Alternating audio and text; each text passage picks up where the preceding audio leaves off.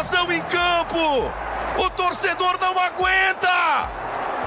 O torcedor invade o gramado, que cena maravilhosa, é pura emoção!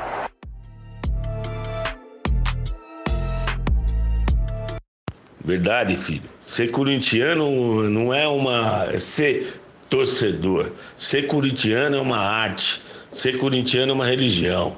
Tá aqui dentro, dentro dos nossos corações. Não fui eu que fiz você corintiano. Você já nasceu corintiano.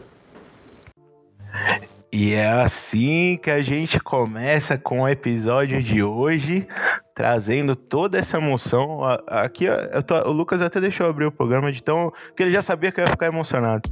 Com um áudio do meu querido pai. Logo depois do Dias dos Pais, é, logo depois do jogo que a gente teve, do jogão que a gente teve sábado, meu pai me manda esse áudio me falando o que é ser corintiano e que eu não deveria agradecê-lo por ser corintiano, porque eu nasci assim, meu coração é assim, e trazendo toda essa emoção para vocês, que hoje a gente começa nosso programa Invasão de Campo com o nosso querido Lucas. Dá um salve aí pra galera e manda ver, porque eu não sei abrir programa, não. Ainda mais quando eu tô emocionado. Eita, só já quebramos a net e nem começamos o programa nessa porra, hein, pessoal? Que beleza. Eu tinha que ficar quietinho, né, nesse começo de programa, porque a mensagem aqui tocou até o meu coração tricolor. Essa aí foi foda, logo nas vésperas dos Dias dos Pais, a gente teve o clássico, podemos dizer o maior clássico da, do estado de São Paulo, entre Corinthians e Palmeiras, na, na pela final do Campeonato Paulista. É, foi um jogo cheio de emoção, já começou com o Cássio fazendo defesaça, é, mas não, não passou muito disso. O jogo foi até para os pênaltis. É, foi pouco, na minha opinião, pouco futebol, mas muita emoção, como um clássico paulista deve ser e no final o Palmeiras acabou levando o título é, do Campeonato Paulista de 2020, esse campeonato diferente, estranho. E hoje a gente vai contar essa história aí para vocês de um jeitinho um pouquinho diferente. Se vocês uh, já perceberam, a gente vai trazer a história de alguns torcedores dos dois lados, do lado verde e do lado alvinegro uh, desse, desse duelo. A gente começou com uh, esse áudio do pai do Zanetti, que eu queria que o Zanetti falasse um pouquinho mais sobre como esse áudio mexe aí, como representa o que é ser corintiano. Agora que eu já respirei, eu já consigo falar melhor. Na verdade, esse áudio veio logo depois do, do jogo. Então, aquela descarga gigantesca de emoção, né? Tipo, é, coração a mil, assim, eu tava numa sensação indescritível, assim, de ao mesmo tempo felicidade e tristeza. É uma parada é, absurda que só o, o, o, futebol consegue nos proporcionar, ainda mais com Corinthians e Palmeiras do jeito que foi. Mais pra frente eu vou falar um pouco mais do jogo, mas a dose de emoção que eu senti há tempos eu não sentia. Acho que foi aquele, aquela descarga que tava tudo acumulado na quarentena e saiu na hora do jogo. E aí eu acabei mandando um áudio pro meu pai falando sobre, sobre o Dia dos Pais, né? Falando que, que tinha sido um jogão, ainda bem que foi na véspera do Dia dos Pais, e agradecendo ele por, por ter sido, por, por ter me feito corintiano, né? É, para quem não sabe lá em casa, essa pressão rola. É, é, é, lógico, vem todo esse áudio com emoção aí e tal, mas rola aquela pressão. Quem, quem é filho de corintiano sabe. e aí, eu não. A, a paixão, assim, pelo futebol, o meu pai me passou muito, mas acho que quem acabou me fazendo muito apaixonado pelo esporte é o meu avô. Mas quem me fez, quem me mostrou Corinthians e, e, e eu pude espelhar a minha paixão foi meu pai. É, então, sou grato para ele por pelo menos ter me apresentado o Corinthians e, e, ter torcido com todo o coração como ele torce até hoje. Então, acho que é... realmente quando ele fala que eu nasci corintiano, ele tem total razão. mas ele tem a parcela de culpa dele nesse, nesse pedaço aí. Ele tem. Que ele, que ele tem, ele tem. é, nunca é só futebol, né? É só isso que eu tenho pra dizer, mano. Esporte é foda, mano. Foda pra caralho. E aí, pra continuar contando a história desse clássico, nesse episódio especial aí é, do Duelo Paulista, a gente vai trazer mais um áudio e aí depois o Zanetti comenta e também fala de quem que foi. Vamos pro próximo, Zane? Bora, manda ver aí, Lucão. Demorou. Fala, invasores, beleza? Bom, primeiro de tudo queria mostrar minha indignação com o futebol que o Corinthians tem apresentado aí, tá? E, e com o futebol principalmente do menino Luan, que ganha 700 mil reais por mês e tá lá assistindo o jogo dentro de campo, o que me motiva, depois de velho, querer ser jogador profissional. Mas vamos à pergunta. É, eu queria saber de vocês o que vocês acham do trabalho do Thiago Nunes no Corinthians e se vocês acham que ele tem é, futuro aí como técnico do, do poderoso timão aí. O que, que vocês acham? O que, que vocês esperam desse resto de temporada para nós? Valeu, abraços. E aí, meu Zane? E aí, quem. Aqui, nossa, esse, esse programa tá parecendo o gabinete do Bolsonaro, né, filho? Nepotismo correndo solto. Primeiro meu pai, agora meu primo. Quem mandou esse áudio pra gente foi meu querido primo Guilherme Ettinger, modelo, o modelo mais, é, mais requisitado do Jabaquara, meninas. Ô, então louco. podem seguir o Instagram G-U Ettinger. Mas aí É, o nome dele é E-T-T-I-N-G-U-E-R. A gente vai marcar, vai ter que marcar no post. Vai ter é, que marcar. Tá solteiro, Zane? Então, acho que tá, não sei. Cada- Vamos marcar, sei. aí ele decide se ele É, tá solteiro ou não, né? decide, Ele decide. Ele decide. é, e também é um grande professor de educação física e personal. Então, quem tá precisando ficar fitness podem chamar meu, meu querido primo Gui. É, primeiro que ele, é, ele, ele, ele fala que ele, ele poderia voltar a jogar futebol. Gui, você joga bem. Assim, da, da família você é um dos melhores, isso, isso não tem como negar. Mas o seu nível de chinelice não permite que você jogue nem na várzea, meu querido. Você joga bem, a técnica você tem. Agora, a vontade Ele me falta. lembra, é, ele falta, me lembra muito o Pato jogando, sabe? Olha só. O, o Pato joga bem, porra, tem técnica, recurso, mas não tem vontade. Guilherme gosta de jogar bola, gosta do que faz, mas ele não, vamos dizer que ele não dá aquele sangue, não dá aquela corrida. Meu pai até, meu pai falou no começo do podcast, falava que ele era o o jogador é xícara de chá, porque só fica com a mão na cintura, tá ligado? Só na alcinha ali, né? É, só na alcinha parado no meio do campo ali. Mas aí, tá falando pra ele, já vai começar com a opinião polêmica, depois eu vou falar um pouquinho mais dessa opinião. Mas eu acho que o que tá faltando aí pra torcida, um pouco, pra alguns torcedores, é um pouco de paciência com o Luan. Eu acho que aí são dois fatores. É, O primeiro, a diretoria faz cagada sempre, e acho que é o- um dos principais problemas do Corinthians é a diretoria que a gente vai falar também mais pra frente, de pagar 700 mil no cara. Ele tava em baixa, ele não tava tão bem pra você pagar um salário de 700 mil. Beleza, mas a diretoria pagou isso pro cara, o cara não botou a faca na- no pescoço de ninguém pra pedir esse salário. E aí ele chega, cara, ele tem vamos colocar aí seis meses de jogo, porque a gente ficou parado aí um tempão sem jogo. É, acho que nem isso, né, Lucas? Acho que quanto tempo de jogo corrido que o Brasil deve ter tido esse ano? O quê? Uns três, quatro meses? Nem isso. Nem isso. Então- Do- do- dos titulares, dos grandes jogando? Então, Cara, dois meses. dois meses. Aí o cara tá jogando há dois meses, só jogou o Paulista. Todo mundo sabe que ele tem problema, ele tem um problema no pé.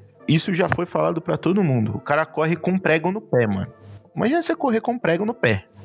Não consigo não- correr nem eu- sem prego. Eu, eu- eu não consigo nem andar em casa assim, com, com- com- sem prego. E aí, o cara, mano, é jogado assim, tipo, você é estrela do time, você tem que resolver porque você ganha 700 mil. Tudo isso em três meses, mano. calma, não é assim. Não é assim. E depois eu vou trazer mais coisas aí pra frente que eu, eu vou é, corroborar isso que eu tô falando. Mas é já uma primeira opinião sobre o Luan. Depois eu vou falar um pouquinho mais. E o. Quanto ao Thiago Nunes, eu acho que a, a gente pode pensar na mesma coisa. Para mim, o que ele fez mostra que ele é muito melhor do que muitos outros técnicos, porque ele quis implantar a filosofia de jogo dele, viu que tava dando merda, veio a pandemia aí e, mano, lógico, não é bom para ninguém, mas ele deu sorte profissionalmente por causa dessa parada, porque ele teve tempo de repensar a ideia dele. E ele repensou a ideia do futebol dele, cara e repensou. E aí, com essa volta é, aos jogos, ele conseguiu é, melhorar o time. Ele repensou, melhorou e o time chegou na final do Paulista. Então eu acho que a perspectiva para ele pro ano é boa. Isso se a paciência acontecer. O que, que você acha, Lucão? Cara, primeiro sobre o Luan, é... eu acho que, para falar ao vivo, eu assisti apenas o primeiro jogo. Até ia dar essa resposta depois, mas acho que cabe aqui. Você e... perdeu o segundo, que foi o melhor. É, eu assisti o primeiro jogo, né? E, Se, e pra ó, mim. Eu, não, vou te interromper. Agora, agora falando sério.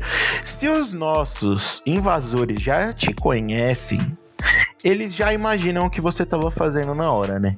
Assistindo o Champions League, porque a, a Nutelice aqui arrebenta. Mas pode continuar, desculpa. Não te interromper mais. não, mas que isso. É, e aí, cara, por que, que eu trouxe isso? Porque para mim no primeiro jogo o Luan criou dois, é, dois lances de, de perigo, né? A bola passou no pé dele. Uma por uma finalização, desculpa, eu não vou lembrar de quem foi que finalizou, mas finalizou com muito perigo. O Everton defendeu. É, e na outra foi num, num cruzamento. E, então, assim, é, o Luan mesmo com essa dificuldade que todo jogador está passando por conta da parada e não ter ritmo, ele está desenvolvendo algum jogo, está criando. É, e a segunda coisa, cara, eu acho que é paciência. O maluco ficou anos lá no Grêmio, é, veio agora, e aí quando ele tenta é, é, conhecer os jogadores com quem ele vai, vai jogar, né? O clube que ele vai defender vem essa parada, né? Então, assim, eu vejo muita habilidade no Luan, vejo muito futuro, tá numa idade que é boa, que é perfeita, e aí eu já emendo na resposta sobre o Thiago Nunes. Tá com um técnico que é perfeito, mano. Que dos técnicos brasileiros, para mim, é o que mais entende de, de, de futebol mesmo. De, entende de tática, entende de onde colocar o jogador, como motivar o jogador. Então, eu acho que a combinação é perfeita e sobre o trabalho do Thiago Nunes eu também vejo muito futuro. Eu, eu brincava com o Zanetti que quando o Corinthians confirmou a contratação do Thiago Nunes ainda em 2019, que tinha sido uma contratação fodida, a, a melhor contratação assim que o Corinthians poderia fazer porque é um puta técnico, tem um, uma, um ideal de futebol muito foda, e é isso que o Zanetti falou. Não é um velho carcomido que só entende aquilo de futebol e segue com aquilo até o resto da vida. Ele faz mudanças e vamos combinar, né? A, o Corinthians não tem um elenco recheado de pessoas que podem implementar o que ele acredita de futebol. Então, só dele mudar, eu acho que já é um ponto bem importante, um ponto para ficar de olho para o resto do ano. Eu gosto do trabalho dele e não é porque ah, não veio um título paulista. Eu sei que veio também a eliminação na pré-Libertadores, mas não é por isso que você vai invalidar os conhecimentos que o cara tem de futebol. Ainda tem muito ano, né? Muito campeonato ainda pela frente nesse ano aí que vai até é, janeiro, fevereiro de 2021 para ele mostrar do que ele é capaz, né? Sim, concordo com você, concordo com você. E aí, mais pra frente eu vou, eu vou falar mais, mais sobre o Thiago Nunes, é, mas eu concordo completamente com o que você falou em gênero, número e degrau. Então vamos aproveitar esta pérola aí de quase de um jogo aberto da Band para puxar é um áudio de um velho amigo, de um grandíssimo amigo que sempre tá aqui com a gente. É, já que não pode estar tá bebendo e fumando nargas com a gente no, no dia a dia, ele, ele manda seus pitacos aqui sempre no Instagram, né, não, Zani? Que é o grande Marcelo Bastos. O nosso querido pão, Marcelo Bastos. É, Instagram. É, é isso. Vamos tocar o áudio dele aqui, pessoal. É, um show para os senhores invasores.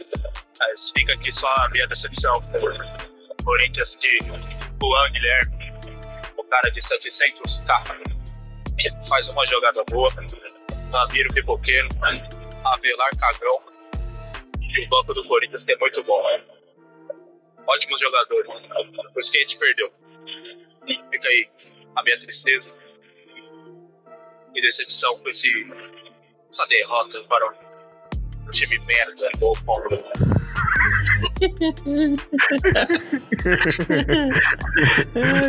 Mano, tem, tem, gente que não dá, Lucão. Tem, mano, é. eu, eu pensei que eu, eu, ia ficar, eu ia chegar também a bota aqui com o pão e tal, mas eu tive que rir da decepção dele, porque foi, foi muito genuína e, e muito, e muito do coração mesmo.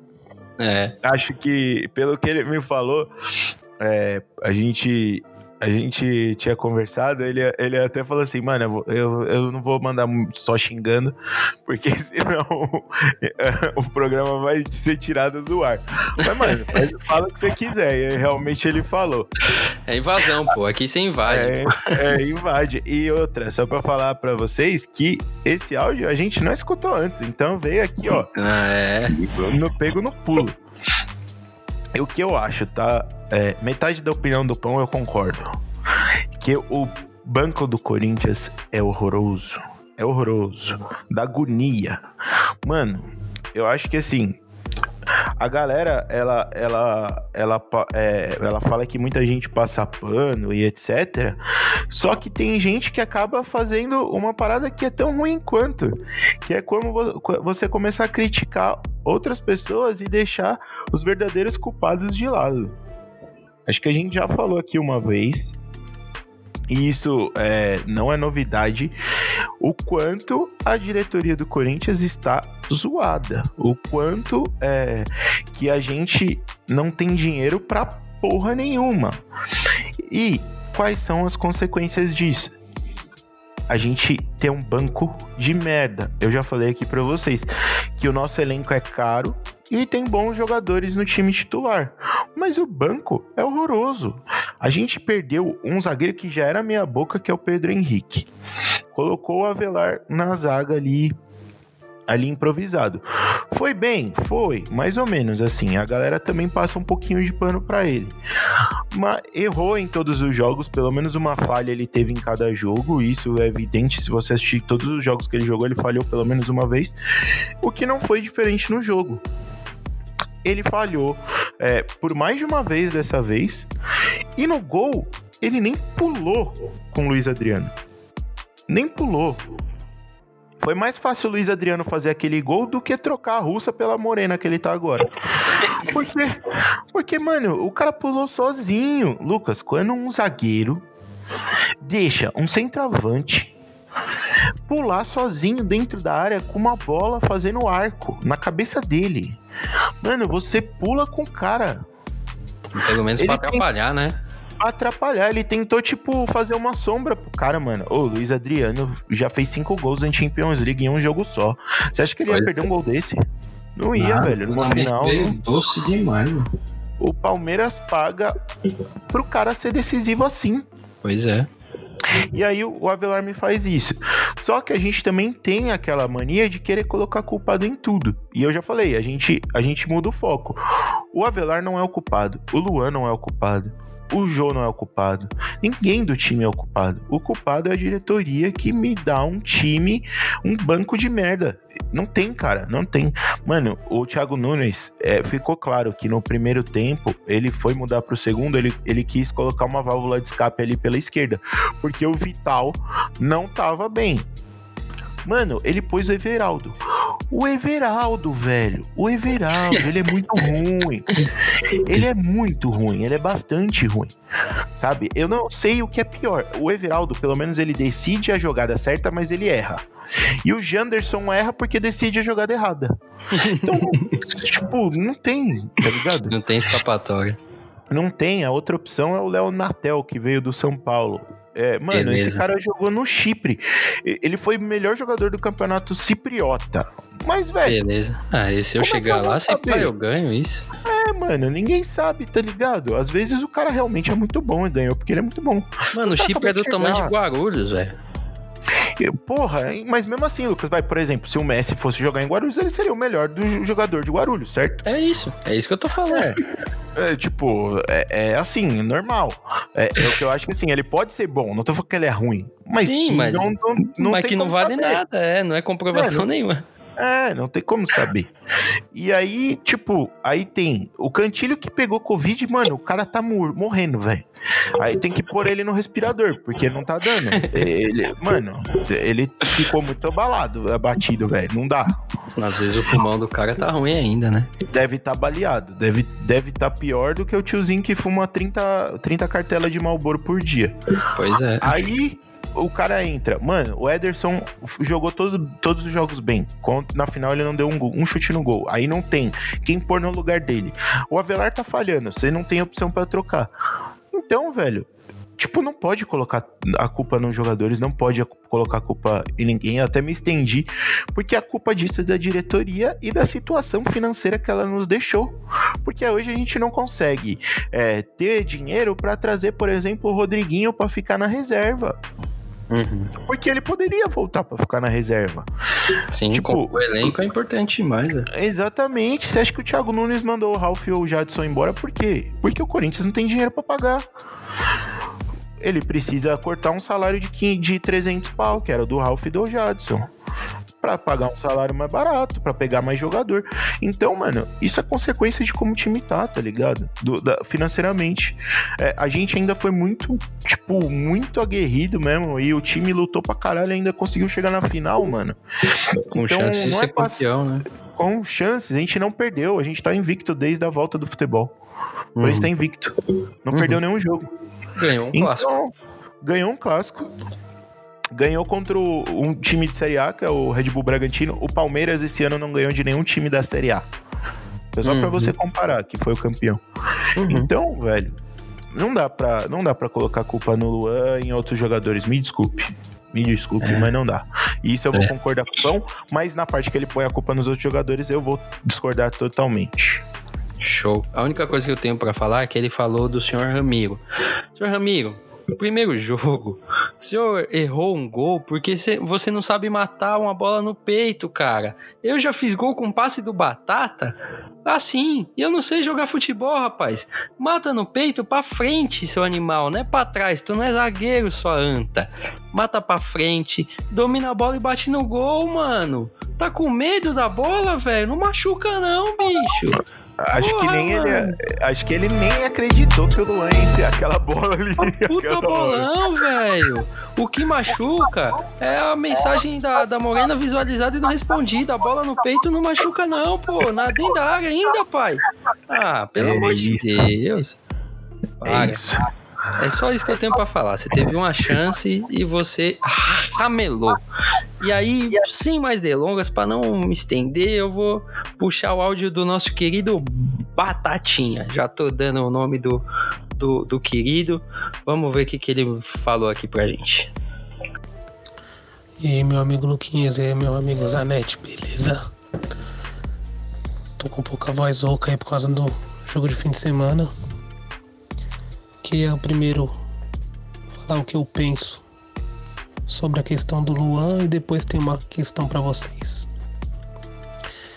Primeiro, o Luan tá devendo um pouco, mas não é de hoje. No Grêmio ele já não vinha bem.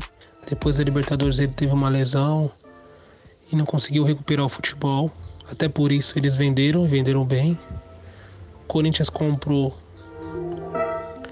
acreditando que poderia recuperar ele. Lesão ele não tá tendo, tá conseguindo jogar. não tá conseguindo render o que, ele, o que é esperado dele, que ele é um excelente jogador, cara que já ganhou Libertadores, cara que ganhou Olimpíadas. Não é, não é qualquer um. Copa do Brasil, Campeonato Gaúcho, que é mais fraco, mas ganhou. E fa fazendo boas atuações. Só que agora no Corinthians estão pegando muito no pé dele. É, é Neto falando, é imprensa falando, criticando o cara. Só que não é hora. E a torcida também tá começando a pegar no, no pé. Não é hora. Já tem cinco anos de contrato. Tem que ter paciência. Ele tem que se acertar. O time não se acertou, o time tá mal. Ramiro ficou devendo desde o ano passado. Se o Ramiro faz o, o gol que o Luan deixou ele na cara do gol no primeiro jogo, a história era diferente. Se o jogo tivesse, não tivesse impedido, com o belo passe do Luan também seria diferente. Só que o Luan tá devendo, também concordo. Só que tem que ter um pouco de paciência. Agora a questão é: o que, que vocês acham sobre a imprensa brasileira? É um mercado muito grande de, de programas esportivos que leva tudo na brincadeira, tudo na tiração de sarro e tudo na polêmica. É muita polêmica. O programa do Neto é assim, Debate Bola é assim, Fox Rádio. Tem alguns programas sérios, mas a maioria é que o povo mais assiste e acaba sendo influenciado a esses programas. Vocês não acreditam que deveria existir mais responsabilidade no que é falado sobre pessoas, sobre jogadores? Porque se um cara joga um jogo bem, é enaltecido que é novo Pelé. Se é um mal, se jogam dois, jogo mal, já não presta. Foi assim com o Lucas Lima, enalteceram o Lucas Lima, parecia que era o novo 10 do Brasil, e deu no que deu não tem que ter mais calma com o material humano que a gente tem hoje em dia no futebol brasileiro. Bom trabalho, rapaziada. Da hora o programa de vocês. Espero participar mais vezes aí. Abraço, beijo no bumbum. Esse, essa é toda a energia do, do meu irmão aí, mandando um áudio sem voz, triste com certeza depois dessa, do resultado dessa final. E deve ter dormido mal. O, o bebê deve ter chorado a noite inteira. Que o Batatinha também é, é, é papai. Feliz Dia dos Pais pro Papai Batatinha. E o que, que você tem aí para falar dessa pergunta cheia de energia do Batata Zanetti? ô, ô, Batatinha, o Lucas falou que só faltava o terno pra você, pra você ir pra baixo. Se alguém puxar, você, você, você ia, fi. Com certeza. Só se tivesse de terno, alguém puxava você. Mas, apesar do Batata, eu, eu, eu, entendo Batata, Lucas. Ainda bem que a gente não fez o programa ontem. Porque provavelmente a gente tinha a ideia de fazer o programa na segunda-feira, rapaziada. A gente tá fazendo na terça para lançar para vocês na sexta. E eu estava no mesmo estado do Batata. Tipo, eu vou, vou confessar para você. Eu é, tava tão desanimado que no domingo eu não quis falar com ninguém. Na segunda-feira, eu não assisti um programa de esporte. Domingo foi difícil assistir o jogo. Eu só assisti porque era muito bom, porque era, era um jogo do Atlético do São Paulo contra o Flamengo. Só uhum. por causa disso. Mas não quis ver nada de futebol, nem FIFA eu joguei. É, eu entendo Batata estar nessa, nessa situação. aí, fala, tipo, a gente já falou do Luan, mas acho que agora vale eu dar minha, a minha análise completa, tá? Boa. É, o que eu acho? É, eu já falei lá atrás sobre salário, que o Corinthians pagou muito caro. Como o Batata falou, é, o Grêmio vendeu e vendeu bem pra porque ele, o Luan já estava apresentando uma baixa na carreira. Nunca ninguém entendeu muito bem o porquê o Luan tava, tava assim. Muita gente falou muita coisa, muita coisa foi especulada. É, eu acho, eu sinto que é um problema físico. Não posso falar também, não sou médico, mas o Luan, quando ele foi melhor da, das Américas, quando ele, o Grêmio tava bem, ele era muito mais rápido. O Luan era mais rápido e ele fazia uma função diferente. É, e aí eu vou trazer uma análise que eu acho que o que está acontecendo com ele no Corinthians hoje. É, a pressão está crescendo cada vez mais em cima dele. E aí, quando a pressão cresce, o cara que é considerado craque, o cara que é corintiano, o cara que ganha 700 mil por mês, tem que aparecer, porque é isso que todo mundo fala. E aí, esse cara para aparecer, ele vai pegar bola, ele vai pedir bola, ele vai tentar, ele vai tentar, ele vai tentar. Se o cara já não vinha numa boa fase, se eu acredito, ele sente alguma coisa, ele tá fazendo uma função diferente, ele tá vindo até o meio-campo buscar bola, coisa que no Grêmio ele não fazia. E na seleção, quando ele jogou muito bem na Olimpíada, ele jogava de falso 9. Ele jogava muito perto do gol. E hoje, o fardo da criação do Corinthians cai todo em cima dele. Todo. É ele e o Fagner. E aí, mais pra frente a gente vai falar do Luxemburgo, mas o Luxemburgo matou a pau, mano. Ele colocou o Zé Rafael em cima do Fagner. O Fagner não saiu em nenhum dos dois jogos. O Fagner fez uma boa jogada metendo uma caneta no próprio Zé Rafael, acho, que não completou e a bola foi para fora. Mas nos dois jogos ficou tudo sobrecarregado no Luan. O Gabriel não, o, o Gabriel não arma jogo, o Ederson não arma jogo. Muita gente comparou ele com o Paulinho. Ele parece, ele tem o estilo Paulinho, mas bem piorado. O Paulinho, para ele ser igual ao Paulinho, ele precisa melhorar muito, muito, muito, muito, muito. Paulinho é craque. Mas o Paulinho também não armava jogo. O Paulinho ele chegava na área para fazer gol. O Matheus Vital não sabe se joga de meio ou de ponta. Eu acho que ele, jo ele jogou bem o, o, o, primeiro jogo ali, que ele jogou na ponta esquerda. Mas, tipo, é aquele jogou bem, fez o feijão com arroz, tá ligado? Não fez nada demais. E o Ramiro é correria, velho. Como você falou, o Ramiro não sabe matar uma bola tão bem, ele não sabe dar um passe enfiado numa bola. Ele corre ele faz o papel que o Romero fazia. E para mim, ele é melhor que o Romero. Se ele melhorar, tipo, se ele, se ele entrar no. no se ele entrar no. No ritmo de futebol. Ritmo, né? Aquele ele, gol ele... que ele errou é só ritmo mesmo também. Exatamente. E ele corre. Então fica tudo sobrecarregado no Luan. E cara, é isso que eu tô falando. O cara pegando um monte de bola, o cara participando tanto que ele participa no jogo, com uma condição física que não é das melhores, ele vai ter, isso é lógico. Ele vai ter uma porcentagem maior de erros do que de acertos. Isso é Sim. é lógico, o cara não tá numa condição física boa, ele tá pegando muito na bola, ele tá sendo muito bem marcado, porque o Luxemburgo também marcou muito bem ele, marcou ele e o Fagner. O, o Patrick de Paula arrebentou com o Luan, mano. Arrebentou. Ele e o, o Gabriel Menino, mano. Os dois. Uhum. E o Zé Rafael com o Fagner. E aí fica acontecendo isso, tá ligado? Só que as pessoas têm que entender, e aí eu falando muito contundente, porque agora eu fiquei puto, que os jogadores precisam de um tempo para serem cobrados. Eles são eles, eles mudam de. A gente demora pra, pra, pra conseguir dormir quando a gente muda pra apartamento novo, cara. Pra dormir. É, o Lucas que tá de mudança aí que não me deixa mentir. É, mano. Você Exatamente. não você, você se acostumar com os barulhos. Às vezes, mano, aqui quando eu mudei, o, a, o, a criança da, da vizinha de cima corria duas horas da manhã. Eu achava que era, que era um, alguém que tava aqui entrando na minha casa. Invadindo. Véio. É. Invadindo. O, espírito tá aqui no meu, no meu quarto. Deixa eu cobrir meu pé. A Anabelle vai me levar. E é isso, velho. E aí, é, mano. mano. ninguém lembra. Aí agora eu vou trazer só pra encerrar, né? E tipo, aí falar da imprensa também, que o Batatinha perguntou.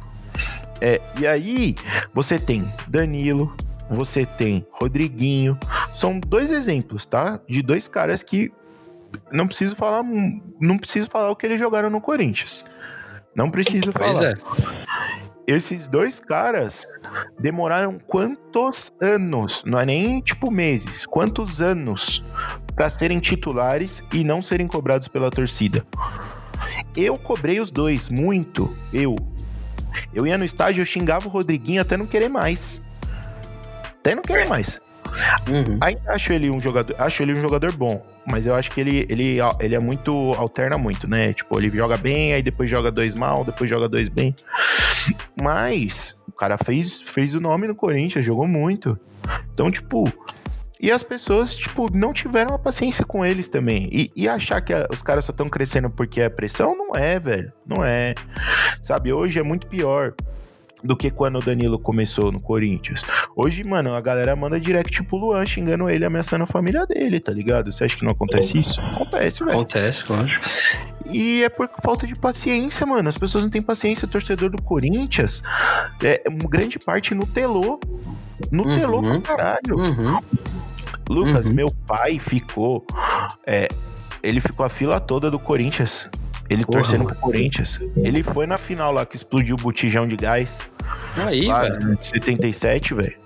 Aí que Ih, é época mano. difícil de torcer, porra. É, porra, a gente viu o Corinthians cair pra Série B, velho.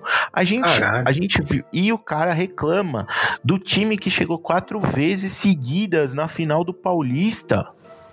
Uhum. Mano, era- a gente quase levou o Tetra, velho. Olha o jogo que foi, mano. Mu- por muito pouco, velho. Foi um detalhe, mano. Se o filho da puta do. Não, eu não vou pôr a culpa nele. Mas se o homem melancia lá do Michel Macedo não tivesse feito. eh, tivesse acertado o pênalti, porque o Lombriga falou pra mim que ele batia bem e o cara bateu na mão do Everton. Só porque ele falou que o cara batia bem é que ele errou. É, exatamente. E aí, a galera ainda quer cobrar o Luan que não bateu pênalti. Imagina se o Luan perde esse pênalti. Imagina. Meu Deus do céu. Não, aí o cara não tem. Ixi. Ô, É ô. Lucas, o cara, mano, ele é ser humano. Porra. a gente, mano. Caralho, velho. Eu repeti na prova dos, do Detran. e o cara, tipo, tem que bater o pênalti na final do Paulista. E se ele errar, vão, vão tacar fogo no carro dele, velho. Que Pois é. porra é. essa, mano? Que mundo é esse, mano? Calma, caralho. Imagina, imagina eu. Você sabe, né? A gente é- tem a Uhum. mesma profissão. Imagine eu colocar um, um print errado na jornada lá e os caras querer queimar meu carro, querer descobrir onde eu moro e ficar lá na porta batendo palma falando: Ê, ê, ê, quando sair vai se fuder, alguma coisa do gênero. Imagina, velho. Porra, imagina, velho, eu ir cobrar todo motorista de busão que não dá bom dia na casa dele. É isso, velho. cobrar todo, todo chapeiro que deixa escapar um pelinho ali na, na- na- no bagulho. No misto que quente. comer, no misto quente. Mano, você pode ficar puto. Você tem todo o direito. Uhum. Mas você não vai ir lá na casa do cara cobrar ele. Você não vai ficar mandando direct pra ele, xingando ele. Tá ligado? É uma outra vida ali, né? É outra, mano. Eu sei, o cara ganha pra isso. Beleza, ele ganha 700 mil. Mas, porra, você Não quer pagar. que pagando, Porque, é, porque você tá pagando 700 mil pro cara por mês. Você quer que em três meses ele já, já seja o melhor do mundo? Caralho. Pois é. E aí eu vou respirar agora. E Quer que eu fale da imprensa? Não, eu posso falar, porque o Batatinha falou de uns programas que eu gosto. Uhum, vai lá. Mas eu acho que vale você falar também depois. É. Batatinha, eu vou falar pra você que eu gosto bastante do programa do Neto. Eu acho o Neto um cara sensacional. É... Só que, como todas as outras pessoas que trabalham na TV, ele precisa da audiência. E ele, às vezes, fala merda. Então, tipo, por exemplo, pra mim, ele, ele falou merda sobre o Luan. Beleza. Mas eu, eu acho que as opiniões dele são, são muito boas, assim, tipo, em outros temas, sabe? Eu, eu concordo muito com as coisas que ele fala sobre sobre o ser humano e etc. E apesar de ser um cara que muitos consideram burro, eu acho que o Neto é muito inteligente, tá ligado? Então eu defendo o Neto. Gosto do Neto. É, E alguns outros programas acabam sendo apelativos mesmo, cara. E é tudo pela audiência, mano. É, Infelizmente é assim. Eu acho que hoje a gente tem que acabar pegando alguns lugares que a gente gosta. E aí eu tenho meus programas que eu gosto de escutar, alguns por opinião, alguns comentaristas porque eu acho que são engraçados, outro, outros porque eu acho que entende futebol.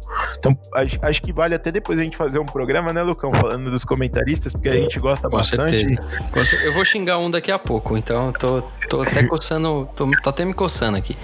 Então, ah, ah, esse daí também a gente odeia junto. Na hora que você xingar, eu também, eu também xingo. e. E é isso, mano. Eu acho que, tipo, é você procurar isso que você quer, tá ligado? O que você gosta de, de ver. Porque tem muita opção. É isso que você falou. Tem muita opção, cara. Mas sempre. Mas se tem muita opção é porque tem muita gente que gosta. Então tem muita Com gente que, que escuta aquele cara. Que escuta lá o, o programa da Fox, tá ligado? Eu, por exemplo, eu gosto do Benji do Mano, mas eu não gosto do programa da Fox. É, É eu gosto do Neto, mas o, o Edilson às vezes enche o saco. E que pra mim já virou até meme. Você Discordo matou a pau, velho. Você fez o link perfeito pra eu responder, mas manda aí. En- Então é isso, velho. É isso. Mas eu, vou- eu vou continuar nesse link só pra você não perder o fio da meada. Porque, tipo, o- os programas, eles fazem, eles fazem o gosto de todo mundo e acabam virando meme. O Neto é um grande meme. E só que é um meme que pra mim tem algo por trás. É, alguma pessoa, ele é uma pessoa inteligente. A mesma coisa outros tantos. Então é isso que eu, que eu acredito e, e, eu falei pra caralho, né? Pode falar aí, Lucas. Eu não vou te interromper, não, porque eu falei demais. Que isso, cara. É, não respondendo o Batata, porque eu sei que o Batata sabe é, tudo isso que a gente, que você falou e que eu vou falar agora. É um moleque inteligente. Tô até com saudade, gordinho. Vou te trazer aqui só pra gente, pra eu escutar o, o som dessa, dessa sua voz. Que eu tô com saudade de te ver. Essa, essa pandemia do caralho não, não deixa a gente é, conversar, não deixa a gente se ver, mano. É, mas sobre o, a mídia, eu acho que os culpados nem são os apresentadores, né? Porque fica muito fácil a gente falar deles, porque são as testas de ferro ali que a gente vê sempre e que estão falando. Acho que os grandes culpados são os, os produtores, né? Porque, assim, velho, o Neto é uma grande figura, velho. Além de ter sido um craque no, no- no- dentro de campo, ele é. Puta, mano, ele é muito carismático. Se aquele programa tem os pontos de audiência que tem, é por causa do, do, do carisma dele, da originalidade dele. Ah, mas a polêmica que ele alimenta é, é fruto do que os produtores pedem, né? Vamos lembrar, a rede pra- pela qual ele trabalha é, já, já alimentou um cara a, a falar, a ser bolsominion no ar, porque isso ia dar mais. é, é, vi- ia virar trending no, no, no Twitter, ia virar tendência também no Facebook, no Instagram, e aí o programa ia acabar ganhando uma relevância maior do que teria se tivesse fazendo jornalismo de verdade, né? Então, é, eu acho que o que fode muito esses programas é a- a- os produtores que, que visam, obviamente, o, o- a audiência, né? E, óbvio, eles também são, são, tão, são forçados a isso por conta da pressão dos donos das, é, das grandes mídias para sempre ter mais gente assistindo, mais anunciante, mais dinheiro para o cara não- também não perder o dinheiro. Como a gente está nesse papo aqui, o produtor também é um ser humano, tem que pagar boleto, tem que mandar a filha para faculdade, tem que comprar carro, tem que né, pôr gasolina no carro, todo esse tipo de coisa. Então esse é o grande problema.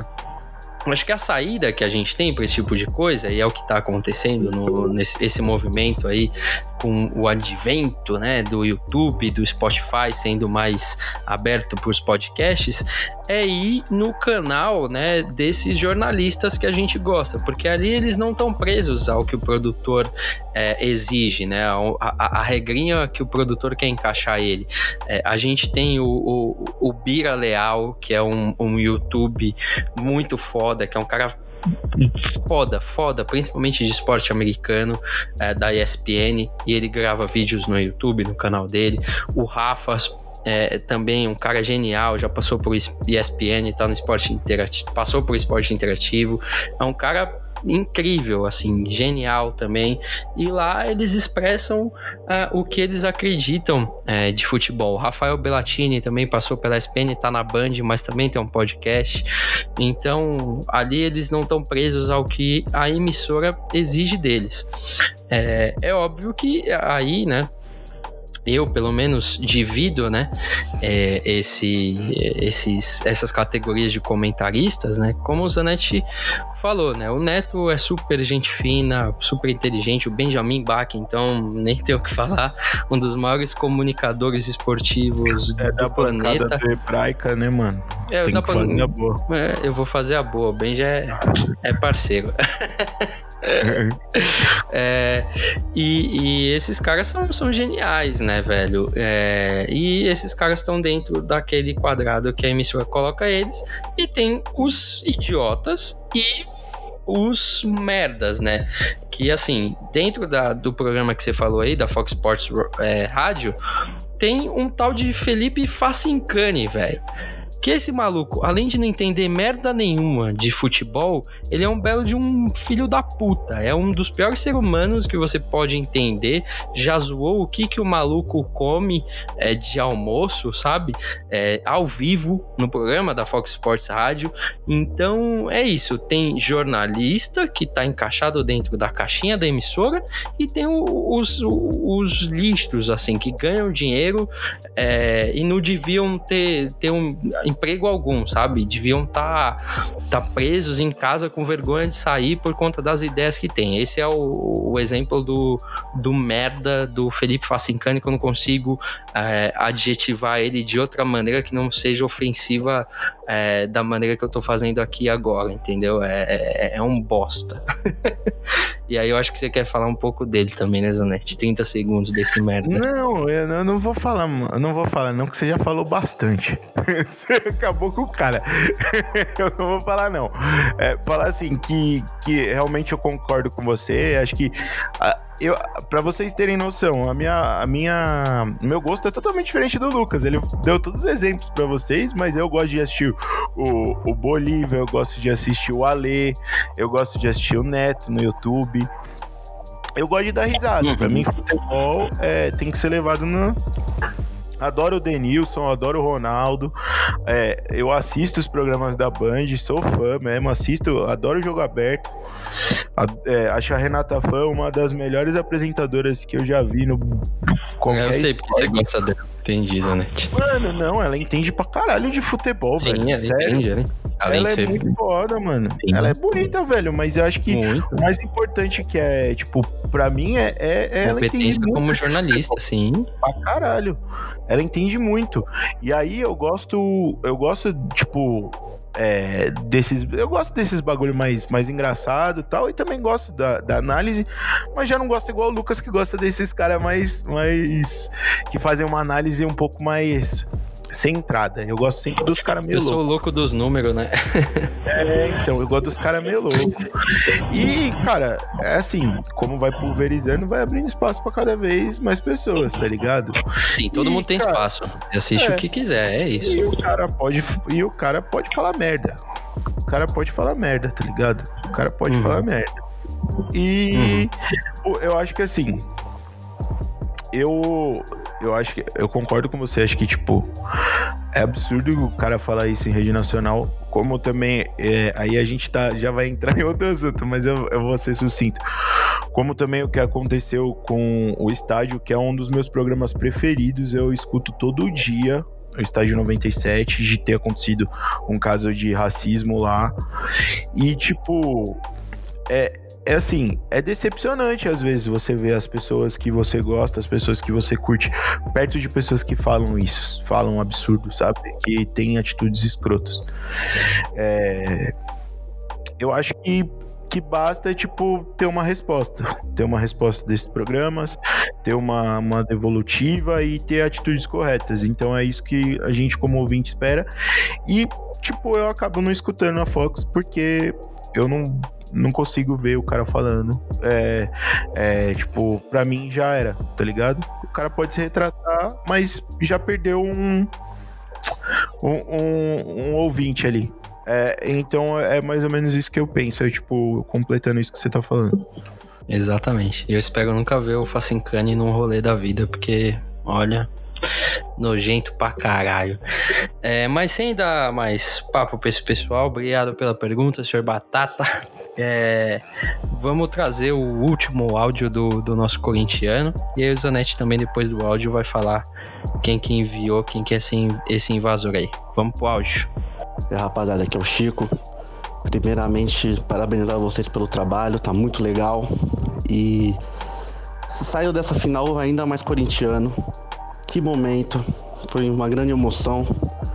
É, o Corinthians nos proporciona coisas que só quem é corintiano sabe. É, chorei, gritei, xinguei.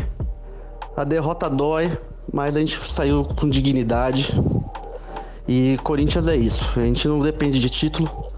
A gente depende do Corinthians e acompanhar ele diariamente. O que, me, o que mais me impressionou não foi nem a derrota, nem o Luan não ter batido pênalti.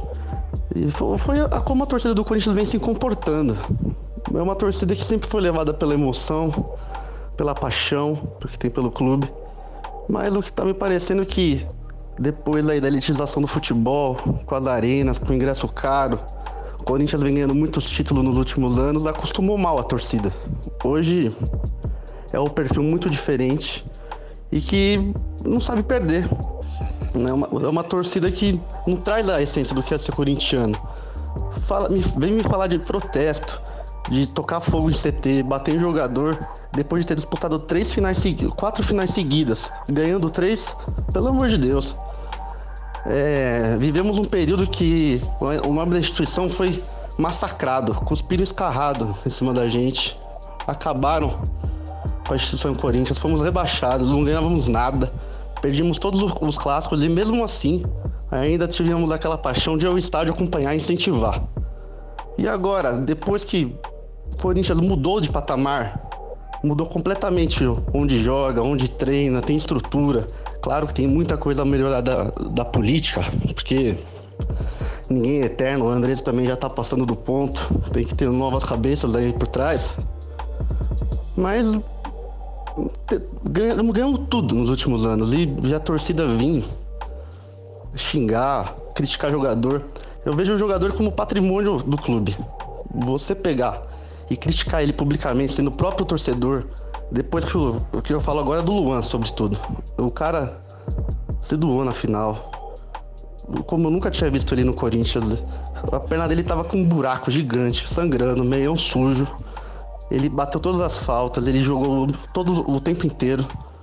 E xingar o cara porque ele não bateu pênalti, que ele foi omisso, eu acho que é, ele não se sentiu preparado, ele é humano também. Não é porque ele ganha 700 mil por mês que ele tem que chegar lá e bater.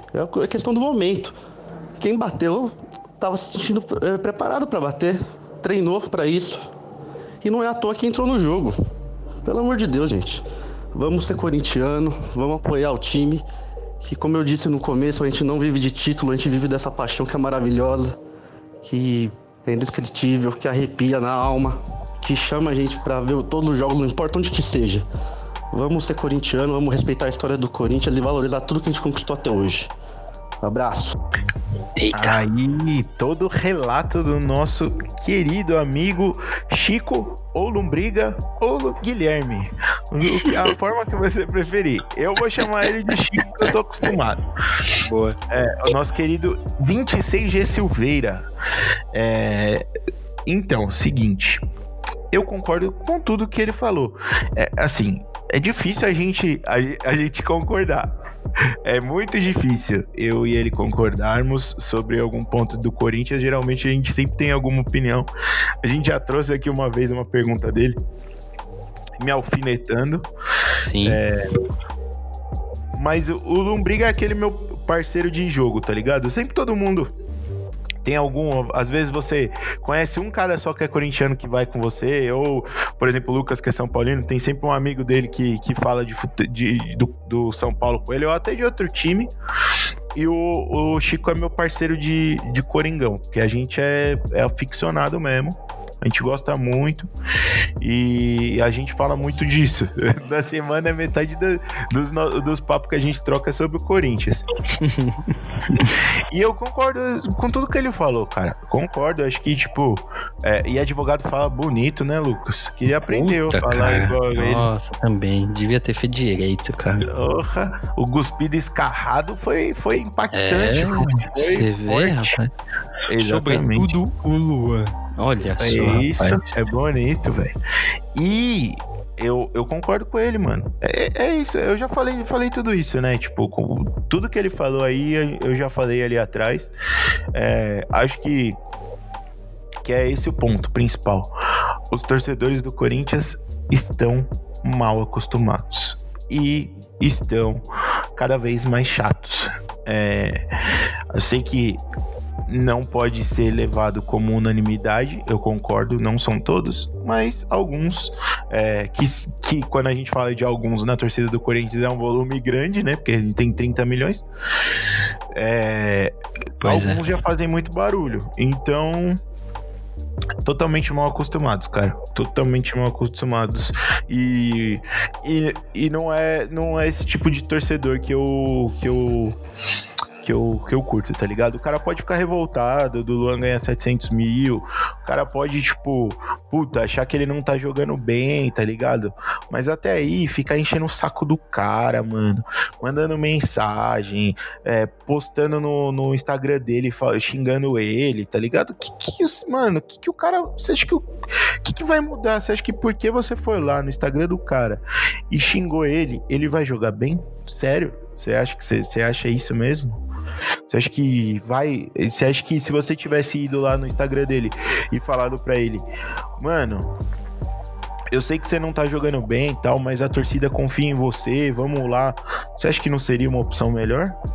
Se ele fosse ver seu comentário, não ia dar mais ânimo para ele? Sei lá, né? Eu, eu acho que eu acho que é, é, é, é você tentar dar moral pro cara é sempre a melhor opção. É, grande Lombriga, obrigado pela mensagem e por falar do nosso trampo aí. É, mas, eu acho que você tá coberto de razão, velho. Quando eu comecei a gostar de futebol, o Corinthians era o time, time zoado, né? Pelo menos por mim, em São Paulino. Era esse o exemplo que a gente tinha, né? É, do São Paulo ganhando títulos e o Corinthians continuando para trás. Mas a gente tem que lembrar que de, o Corinthians é o time mais campeão, mais vencedor dessa década. Então acho que o pessoal ficou mal acostumado mesmo. Eu acho engraçado a relação é, que isso não tem relação com idade, né? É, o, o, Chico é, é, super novo também, né, Zani? Não tem, tem o quê? 27, 28? Ele vai, ele vai fazer. Acho que ele tem 27, vai fazer 28 ano que vem. Pois é. E aí você vê caras de 35, 40 anos que passaram por uma fila muito maior, né? Do que o, o, o Chico, por exemplo, falando merda, né? Então, acho que o time ficou mal acostumado. E aí, um detalhe bem importante, só para fechar o meu comentário sobre isso, é esse negócio que ele fala do, do sentimento de ser corintiano, né? Isso eu acho bem legal, cara. Óbvio que eu nunca senti, é, mas de dele falar que não é título, é uma coisa maior, é uma coisa diferente, né? uma identidade que vai além dos canecos que você tem guardados, né? É, isso é muito louco, velho, mas porra, parece que isso tá, tá se perdendo, né? Com, com o tempo, velho. E eu, assim, como amante do futebol, eu odiava esse tipo de coisa, né? Porque se um torcedor do Corinthians se assemelhar a um torcedor do São Paulo, é, não é legal. Não é interessante, velho. É, é bom o Corinthians tem a identidade dele, o São Paulo a dele, o Palmeirense a outra identidade. É, então que o Corinthians continue sendo aguerrido, não se importando com o título. É, se vai cair para a Série B, foda-se, vamos fazer festa na Série B. É, que foi isso que eu aprendi assistindo futebol e tendo corintianos como amigos, né? Graças a Deus eu não tenho nenhum amigo que, que fica intimidando o jogador nas redes sociais, não tenho nenhum otário como como amigo a, ainda. Então, esse é meus 30 segundos que eu tenho para dizer dessa, desse comentário do Chico, Zani. Não sei se você quer falar um pouquinho mais sobre. Não, eu, eu, o que eu acho que eu concordo com você, cara. Eu acho que você pode ter, tipo, mano, é normal.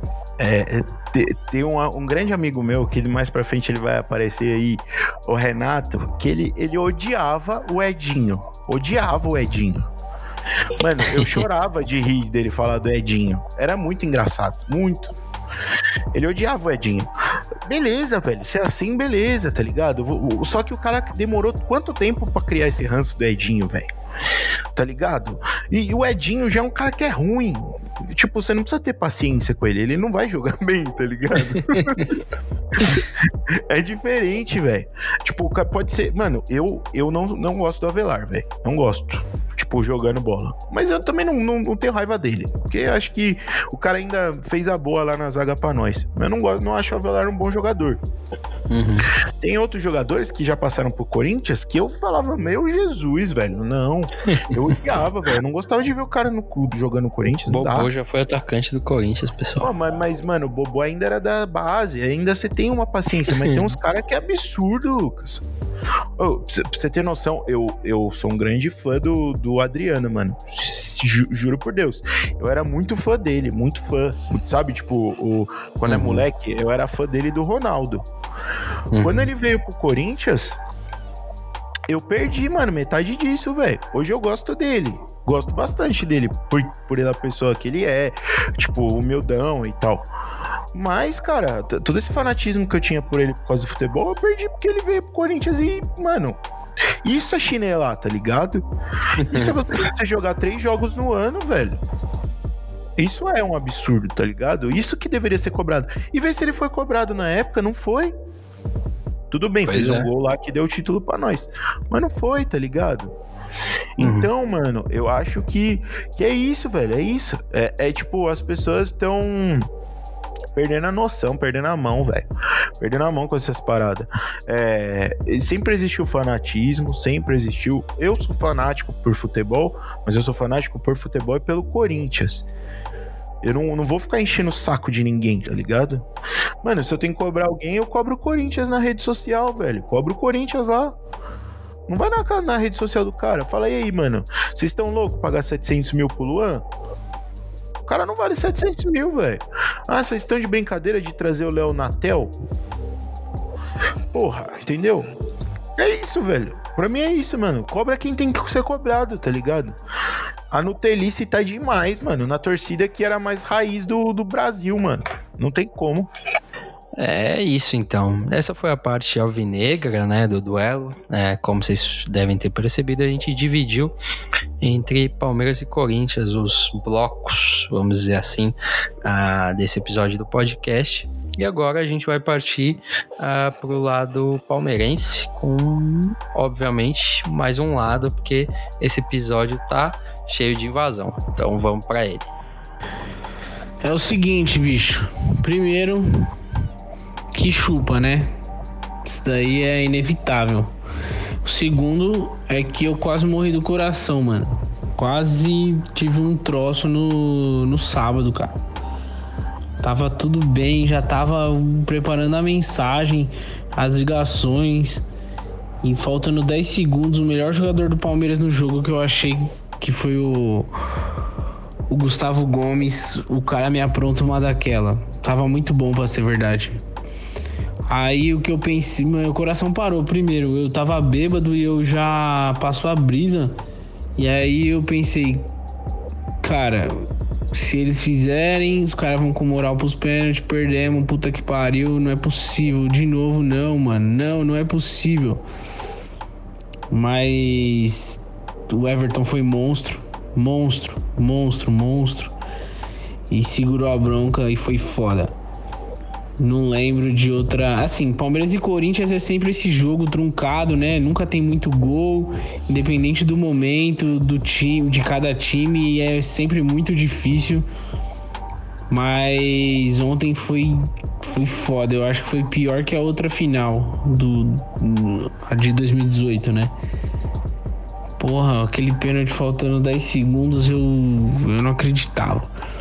Mas assim, chupa, né? De novo, eu tava vendo hoje de, de 11 finais entre Palmeiras e Corinthians, 8 Palmeiras ganhou e 3 vocês ganharam, né?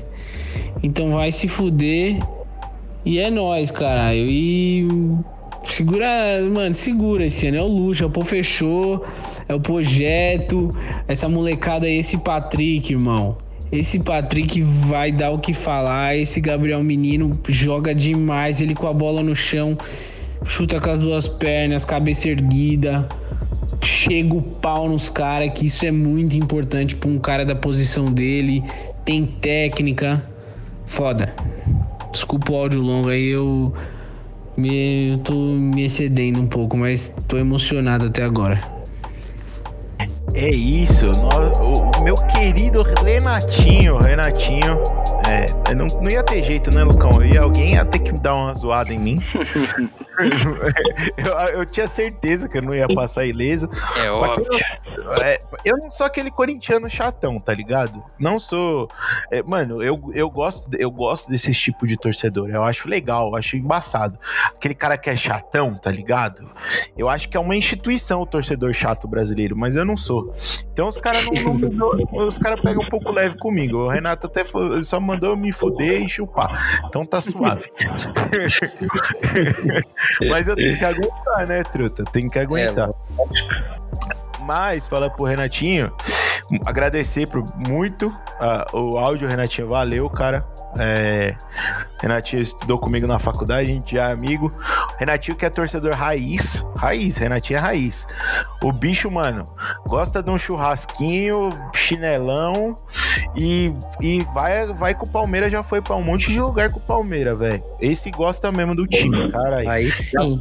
Já foi pra, lá pra. Já foi, ele foi, acho que até pra Bomboneira, mano. Pra, pra assistir o jogo do Palmeiras. Só de ir pra Argentina, aquele país de merda, já, já. Hoje você tá, hoje você tá uma, você tá uma, um amargor que tá osso, hein? Ah, eu Jesus, estou. Você já xingou todo mundo. É, é, é. e aí, Argentina não me agrada. e o Renatinho gosta mesmo.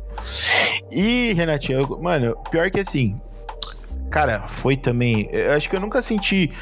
Fazia tanto, fazia muito tempo que eu não sentia uma emoção assim no futebol, cara. Eu acho que pro palmeirense é, foi a emoção. Eu, eu falei pro Lombriga também, pro Chico, meu amigo, que a emoção que eu tive com aquele pênalti foi a emoção de um título, velho. Foi a emoção valeu para mim como um título.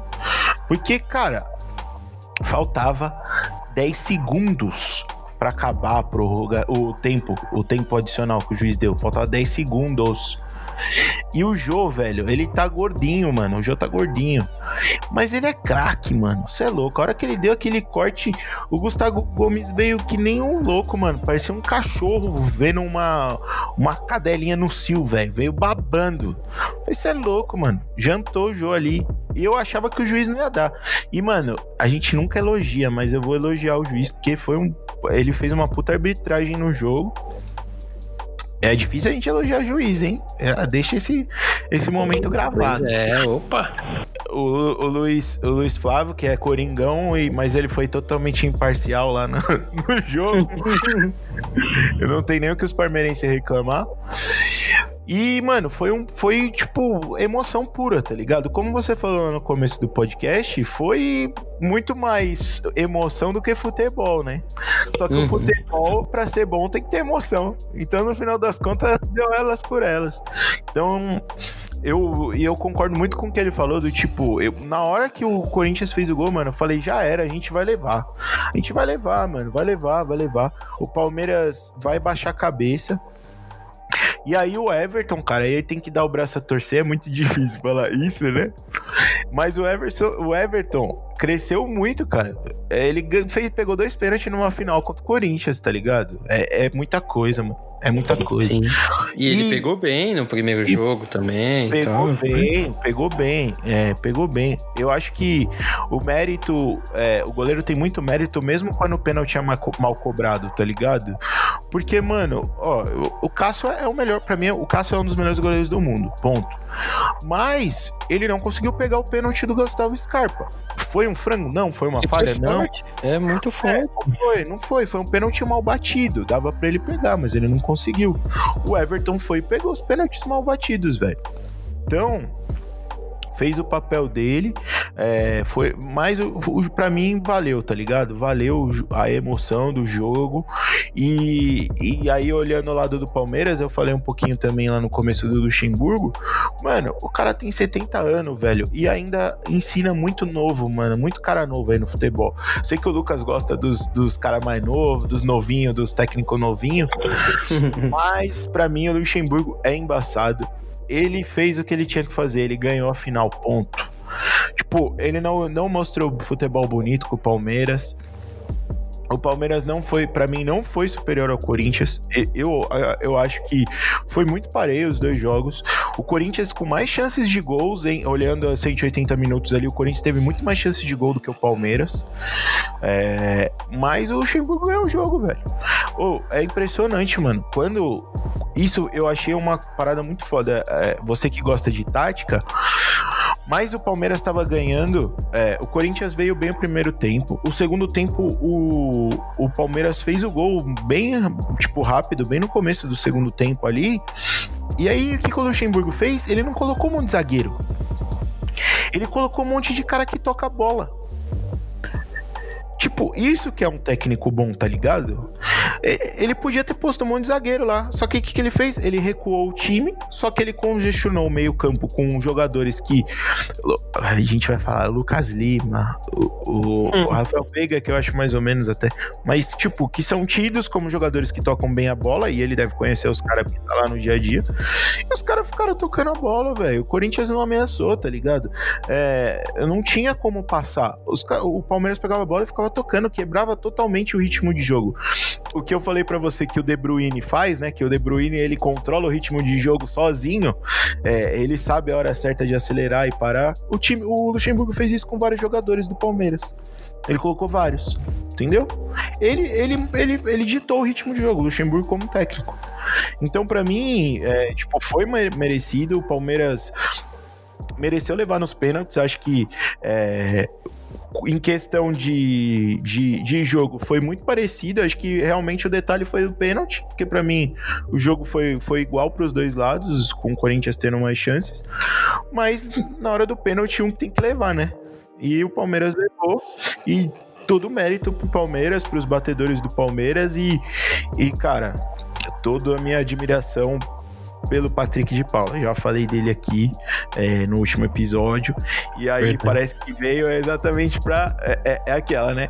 Se eu fosse aqueles jornalista cuzão, ia estar tá torcendo pro, pro Caribem mesmo contra o meu time. só pra, só pra, pra falar, falar, que acertou. Que... Exatamente, só pra falar que acertei. Como eu não sou, eu, achei, eu queria que ele não jogasse porra nenhuma no jogo. queria, queria que ele não jogasse porra nenhuma. Mas o moleque jogou bem ainda no, no pênalti, me mete a bola na gaveta do Cássio. Pois é. Você quer mais personalidade que isso, velho? Ô, Lucas, é história. É na Bela gaveta. Na gaveta. Então é, é isso, tipo, Renatinho. É isso, truta. Concordo com você, menos quando você manda eu chupar e eu tomar no cu e me fuder, tá? Do resto, você, você tem alguma razão aí no seu comentário. Boa, eu, eu nem vou, vou comentar do Renatinho, só agradecer o áudio que ele mandou pra gente. Acho que o Zanetti respondeu mais do que bem. Eu vou, vou tocar o próximo. E aí você fala também de quem que é, beleza, Zani? Fechou.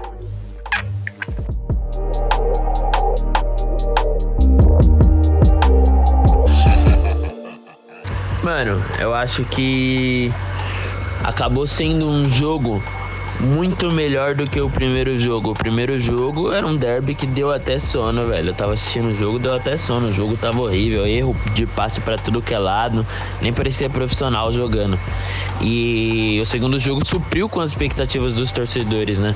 Porque já no começo do jogo o William tenta, o William tem aquela chance de fazer o gol e o Cássio cresce, mano, mostra o porquê que ele é o Cássio, tá ligado? E depois, ainda no primeiro tempo também, o Everton mostra também por que, que foi campeão olímpico, tá ligado? Ele pega uma bola cara a cara com o Jô, depois a bola acaba sobrando, mas felizmente estava impedido. E antes disso, ou depois disso, agora não me, não me recordo, ele acaba pegando um chute do Matheus Vital, mano, que foi uma puta pancada no cantinho. Então, eu acho que foi um jogo, foi um derby que que supriu muito com as expectativas do torcedor. Porque teve chance para os dois lados. Teve momento que o Palmeiras estava tava melhor, teve momento que o Corinthians estava melhor. É, foi jogo de detalhe, foi um detalhezinho. É, o Palmeiras acabou fazendo gol no, no segundo tempo, né? E aí fechou a casinha. E, mano, pra teste de cardíaco, teste de cardíaco mesmo, Gustavo Gomes me faz aquela presepada juvenil, juvenil, juvenil, juvenil, time todo atrás, ele acaba fazendo um pênalti, mano, no Jô. Aí fudeu, né, mano? Aí a cabeça já era. Palmeiras ficou com um clima, o alto astral muito, muito baixo, deu pra perceber, tá ligado? É, eles conversando ali para ver quem ia bater o pênalti. E, tipo, mano, todo mundo saindo chateado quando acabou o jogo. E o time do Corinthians feliz pelo fato de ter conseguido empatar o jogo no último minuto, tá ligado? É, eu não digo contando uma vitória, mas com a cabeça muito mais no lugar, no psicológico, é, muito mais no lugar do que o do que o time do Palmeiras. E, aí, mano, é pênalti, né? Cássio, não tenho o que falar, um puta de um goleiro. O Everton também, mano, um puta de um goleiro. E. É isso, velho. É isso, Aí Mano. Cauê E vamos Palmeiras. novo. Eu achei que Chupa, eu tinha Zaninho. que ele tinha me zoado também. Então já Olha foi dois. Já foi Olha dois. só. É, ô, Lucão, só pra falar pra você, por que, que eu pedi pro Cauê mandar um áudio? Porque é, quando a gente ganhou do Palmeiras lá no Allianz, há, há dois, acho que faz, deve já fazer uns três anos, pela data não sei se é dois ou três. É, eu tava assistindo o jogo com ele, na casa do Douglas, que é o Douglas que é meu amigão e, e é primo do Cauê. E a gente tava assistindo o jogo, Palmeiras e Corinthians, o Douglas e o Cauê palmeirense. Mano, quando o Corinthians ganhou, velho, o Cauê ficou muito mal, mano. Muito mal, muito mal. Eu não conseguia nem zoar ele, velho, de tanto que ele chorava, tá ligado? Caraca. Ficou muito mal, mano. Aí eu falei, não, eu preciso, eu preciso deixar ele falar, porque agora ele vai, ele vai descontar tudo que ele vem sentindo aí nesses anos. porque ele descontou e descontou bem, mano. Mas eu acho que é, é- é muito da hora isso que, tipo, dois torcedores que já vieram falar, os caras falam da ramelada do Gustavo Gomes, né? Tipo, acho que o, o torcedor palmeirense deve ter sentido, cara, é, que tava tudo. Tinha sido tudo jogado fora depois daquele pênalti, tá ligado? Porque foi exatamente isso que o Renato falou, que o Cauê falou. É. Tipo, acabou com a moral dos jogadores do Palmeiras, tá ligado? Acabou, mano, acabou. Tipo, os caras lutaram pra caralho, tá ligado? Fizeram tudo que o técnico pediu e aí, num lance, em 5 segundos, pode pôr tudo a perder. Tudo a perder. E aí, mano, o tipo, por isso que eu acho que esse gosto, esse título tem um gostinho ainda mais especial pra torcida do Palmeiras, tá ligado? Porque eles já estavam. desi- Tenho certeza que eles já tinham perdido a esperança, mano. Eu aqui no meu prédio, velho, eu gritava tanto na sacada, eu falava, já era, já era. Eu, eu falava, já era, porcada, cadê vocês, porcada? Ninguém tá falando, gritava, mano, gritava. Agora é Cássio, gritava, gritava igual idiota. Achava que, que já era mesmo, mano. Eu tinha certeza. Falei pro, pro o Chico assistiu aqui comigo, falei, mano, já era. Os caras vão. Como é que os caras vão chegar nessa cobrança de pênalti, tá ligado? Era a cobrança de pênalti que eu já tinha totalmente o meu palpite certeiro. Você não, numa cobrança de pênalti, você nunca pode arriscar um palpite, porque, mano, não tem como saber, tá ligado? Hum. Ah, Essa tinha, essa tinha. E o Palmeiras conseguiu levar. É, pois é. Pra mim, cara, que não eu não assisti o jogo ao vivo, né? é, foi, foi emocionante escutando a reação dos vizinhos, assim. É, cara, imagino pra quem tava assistindo Palmeiras. E aí eu descobri que, que o, o meu bairro tem muito mais palmeirense do que corintiano. É. Porque, velho, era muito, muito, muito grito depois do gol.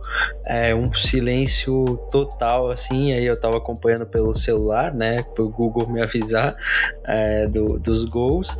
É, e nos pênaltis também, cara. Uma gritaria enorme. Eu acho que foi um, um gosto, assim, de, de alívio, assim, pro, pro palmeirense. é, ter, ter ganhado no- nos pênaltis. Acho que foi um foi mais gostoso, velho, porque eles sentiam que tava tudo fodido, tudo perdido, é, e, é, mas mesmo assim conseguiram ganhar, velho. Imagino que foi um, um clássico devido, assim, um- do, do jeito que manda o figurino pra uma final de Paulistão, velho. Mas da hora essa história do Cauê. É boa, mano. E outra, é, eu acho que os caras estavam tão aliviados que eles nem comemoraram muito, tá ligado? Quando você relaxa, você não tem nem mais força pra fazer nada.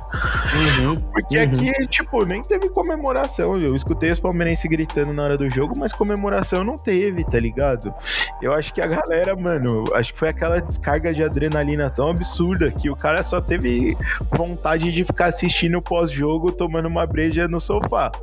Porque eu, eu, só, eu só tive vontade de não ver nada e me embriagar pra, não, pra, pra passar logo essa dor, tá ligado? Foi isso que eu tive vontade de fazer. Show, velho. E aí, vamos continuar nessa linha aí dos parmeirenses.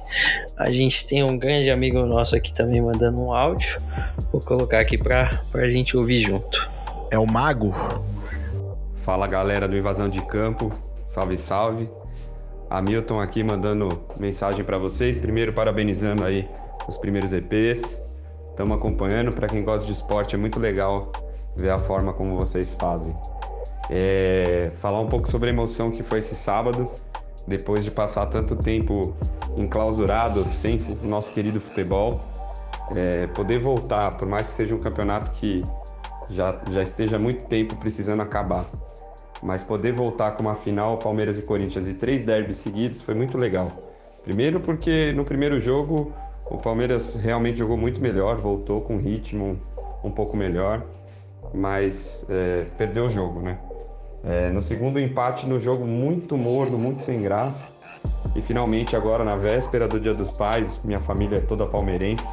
Muito legal poder ver um jogo daqueles e, e, e sentir a emoção é, do que significa o, o, futebol, né? Que é essa, essa certa rivalidade, esse clima de zoeira entre os amigos, mas que também serve para juntar a família, para gerar assunto, debates e, e pensar é, nas coisas, inclusive na próprio fator da pandemia. É, é, muito ruim comemorar sabendo que 100 mil pessoas morreram. É, terrível, inacreditável, na verdade. Então é, é, uma, é um misto de sentimento, muito diferente de tudo que já tinha pensado com futebol antes. Só não foi pior do que ver uma pessoa não grata levantar uma taça ou uma outra dar um estádio para um time inteiro. Essas coisas também são terríveis de se assimilar ao futebol. Mas faz parte, né? É, pão e circo. E falando da parte do circo, é, sábado foi uma emoção muito única, assim. Foi um prazer incrível poder estar com meu pai comemorando um título depois de tanto tempo na fila aí do Paulistinha, 12 anos. É, poder ganhar do nosso maior rival num jogo realmente emocionante que foi até o último suspiro. É, eu queria aproveitar e fazer uma, uma pergunta aí. É, como é que o São Paulino assistiu esse jogo? Grande abraço, Lucas. Valeu aí, galera. Abração. O que, que você manda, Zane? O nosso querido Hamilton. Nosso querido El Mago, o El Mago Hamilton. o, o, o, o, rei de Santo Tomé das Letras. Nosso querido Olha Hamilton. Só é, que trouxe todo, todo o relato dele, é, puxando tanto pro lado da emoção do futebol, como também da tristeza que a gente vem passando, né, Lucão? Acho que, só para deixar claro que as pessoas que participam aqui do podcast, nossos amigos, eles não concordam com tudo que a gente fala, tá? Então eles não têm os mesmos posicionamentos que a gente e eles não acreditam nas mesmas coisas que a gente. Então é, a gente chama só a pessoa que a gente ama, que a gente gosta, mas eles não pensam iguais a nós. É, já, mas o Hamilton falou muita coisa aí que, que eu concordo plenamente com ele. Acho que é muito. É, eu acho que eu falei ali na pergunta anterior que o Palmeirense nem comemorou, e acho que também tem muito disso, né, mano? É muito difícil você comemorar numa situação assim. É. Uhum. Eu acho que, assim, eu sou. Eu era contra a volta do futebol, acho que eu acho que tudo tem que caminhar é, com, junto, assim, tipo, acho que é, as pessoas, o futebol tem que dar o um exemplo para a sociedade. Mas eu acho que a gente vem vivendo é, uma, uma parada tão intensa assim, e quem tá trancado também deve estar tá sentindo muito isso. É, que a gente precisa de fatos novos, tá ligado? A mente pede isso, mano. E para mim, tipo, tem sido o futebol, tá ligado? Como a NBA, acho que o protocolo tem que se melhorar muito aqui no Brasil. É, a gente vê o último, o, a última rodada aí do brasileiro, a primeira rodada do brasileiro, a merda que deu. Acho que tem que ser muito, muito melhor estruturado. Mas hoje, para mim, o futebol foi um bálsamo é, nesse momento. Sei que as pessoas têm passado por problemas muito piores do que o meu, é, é isso é inegável. É, mas, tipo, o futebol tem sido bom para mim nisso. Acho que é, o correto seríamos voltar com o futebol quando as outras questões fossem muito melhor resolvidas do que são hoje, né? Uhum. Então acho que é nisso, nisso que o Hamilton falou, eu penso dessa forma. É, e quanto. É, é, engraçado, né? Você escutar o, o, Palme, o Palmeirense falando Paulistinha, né? É, é, o Paulistinha. Eles falam Paulistinha porque eles não conseguem ganhar, né? Eles ficam tristes, falam que é roubado. É, é sempre a mesma história. O Palmeiras nunca perde. É sempre o juiz ou. ou, ou sei lá, os astros não estavam bem alinhados. Isso é, isso é complicado do Palmeirense. O Palmeiras nunca perde. Nunca perde. O Palmeiras nunca joga mal. Tem um, tem um, um grande amigo meu também, que eu nem peço, o, o Rafinha, que também fez faculdade ah, comigo. sim, sim. Eu nem peço grande opinião DJ. Rafinha. Grande DJ. Melhor DJ da, da, do circuito universitário paulista. É, eu nem peço, porque ele é, ele, é, ele é esse palmeirense clubista safado. Que acha que tudo, tipo, tá todo mundo, tudo contra todos contra o Palmeiras, tá ligado? O juiz, a CBF, a, a Globo, o SBT, o, a Bandeirantes, o, o, a Folha de São Paulo. É, é tipo isso, tá ligado? E aí, eu, eu, acho que o Palmeiras. Eu, eu, sei que o Hamilton não é assim, tá, Hamilton? Não tô falando isso pra você, cara, que senão ele vai achar que eu, é. que eu arrebentei com ele aqui. Mas é, é, só pra fazer uma crítica à torcida do Palmeiras mesmo que eu precisava. Eu aproveitei que você falou Paulistinha pra trazer toda a minha raiva. Mas, Lucas, você não vai achando que você vai escapar, não. Eu quero, quero que você responda aí o que, que você fez, porque eu já falei lá no começo do podcast que você é Nutella demais. E agora eu quero que você fale, fale novamente o que você estava fazendo. Pode trazer detalhes, a cerveja que você estava tomando, porque isso, isso, traz todo esse enredo de Nutelice que, que, que te envolveu nesse momento. Eu. Não, o, o Hamilton perguntou como que um São Paulino assistiu a essa final? Não assistiu. É, é isso. A resposta é não assistiu. Uh, tinha Champions League no mesmo horário, né? Tendo começado um pouquinho antes, até inclusive. É, foi isso que eu, que eu fui ver. Tava tomando uma, uma Eisbach American IPA, Zanet. Não é nenhuma muito Nutella, não. É só uma, uma IPA comum aqui da, das nossas terras do Piniquins, rapaz. Mas o jeito que você fala já traz toda a Nutelice, não tem como. é, é, tipo, é, é, você, te, você, você é aquele, aquele sedutor que gosta das coisas boas, entendeu? Você não, é igual, por exemplo, eu venho aqui seduzindo, trazendo minha voz, falando calmamente. Você não, você traz toda aquela, não, porque eu, você gosta de coisas refinadas, entendeu? Quando eu escuto você falando, eu lembro muito do Lopes, o homem do vinho que passava na rede TV. Ai, cara. Ele falava, não, é, esse eu, eu... ele tem notas amadeiradas, é, é, ele traz todo o acento e frescor é, da, da folha da uva que fica localizada no sul da França. É, é, você, me traz esse, esse, esse ar, entendeu? Do Lopes, Homem do Vinho. Eu gosto quando você fala assim. Entendi. Será que foi assim que eu ganhei a minha. Pode minha ser. Digníssima? Pode ser. Se você, você deve ter falado com todas essas características e trazendo todas essas, essas influências é, que, que a sua mente é, é, se consome, e você trouxe toda essa ideia, toda essa dialética pro, pro papo e fez com que o coração dela ficasse conquistado. Olha, não sei. O primeiro date foi num rolê de vinho, né? Lá na Vila Madalena. Talvez. Talvez tenha. Aí, ó. Tenha, aí, tenha ó. sido isso. Aí, o importante é ó. é que deu certo. Tá certo. Porque você. Eu, eu te chamo de Nutella, mas você é um Nutella que também traz esse requinte. Tem horas que você é o cara requintado e tem horas que você é Nutella. Você é raiz. E você é raiz também. Você também tem um pouquinho de raiz aí no seu coração. Entendi, rapaz. Olha só. Mas, voltando ao, ao querido Milton, o Zanetinho, é, eu não, não assisti o jogo ao vivo, só acompanhei os gritos dos meus vizinhos. É, realmente, nada é fácil comemorar quando a gente tem mais de 100 mil mortes é, por conta da Covid-19. É, mas realmente, palmeirense tem uma peculiaridade, né, Zanetti? É, é o Paulistinha, é não sei o quê. É, tem, por isso que eu falei lá no começo, cada torcedor tem o seu perfil e ele é, em alguns é muito identificável. E do palmeirense ele tem essa, essa peculiaridade aí muito, muito curiosa. É, Hamilton, acho que o Zanetti respondeu mais do que bem sua pergunta. Eu só quero agradecer o seu, é, o seu áudio aqui pra gente. Sei que não é fácil. Um chefe que ganha milhões de dólares, né, Zanetti? O maior Ter um palestrante tempo- do Brasil. o maior palestrante do Brasil ter tempo de mandar um áudio pra gente, mas a gente fica muito feliz é, com, com o seu apoio. Mandou feedback pra gente também, então a gente sempre agradece. E que você participe ma- mais vezes, Almilton. A gente sempre gosta de, de ouvir sua voz, da sua bela dicção. É um rapaz, né, Zanetti, que mostra toda a sua É. habilidade com as palavras aí, a dicção perfeita, foi pra um cantinho que não teve um ruído, sabe? É o melhor, a qualidade de áudio desse, é, desse envio aqui é inegável. Então, obrigado, Miltinho, saudade de você também.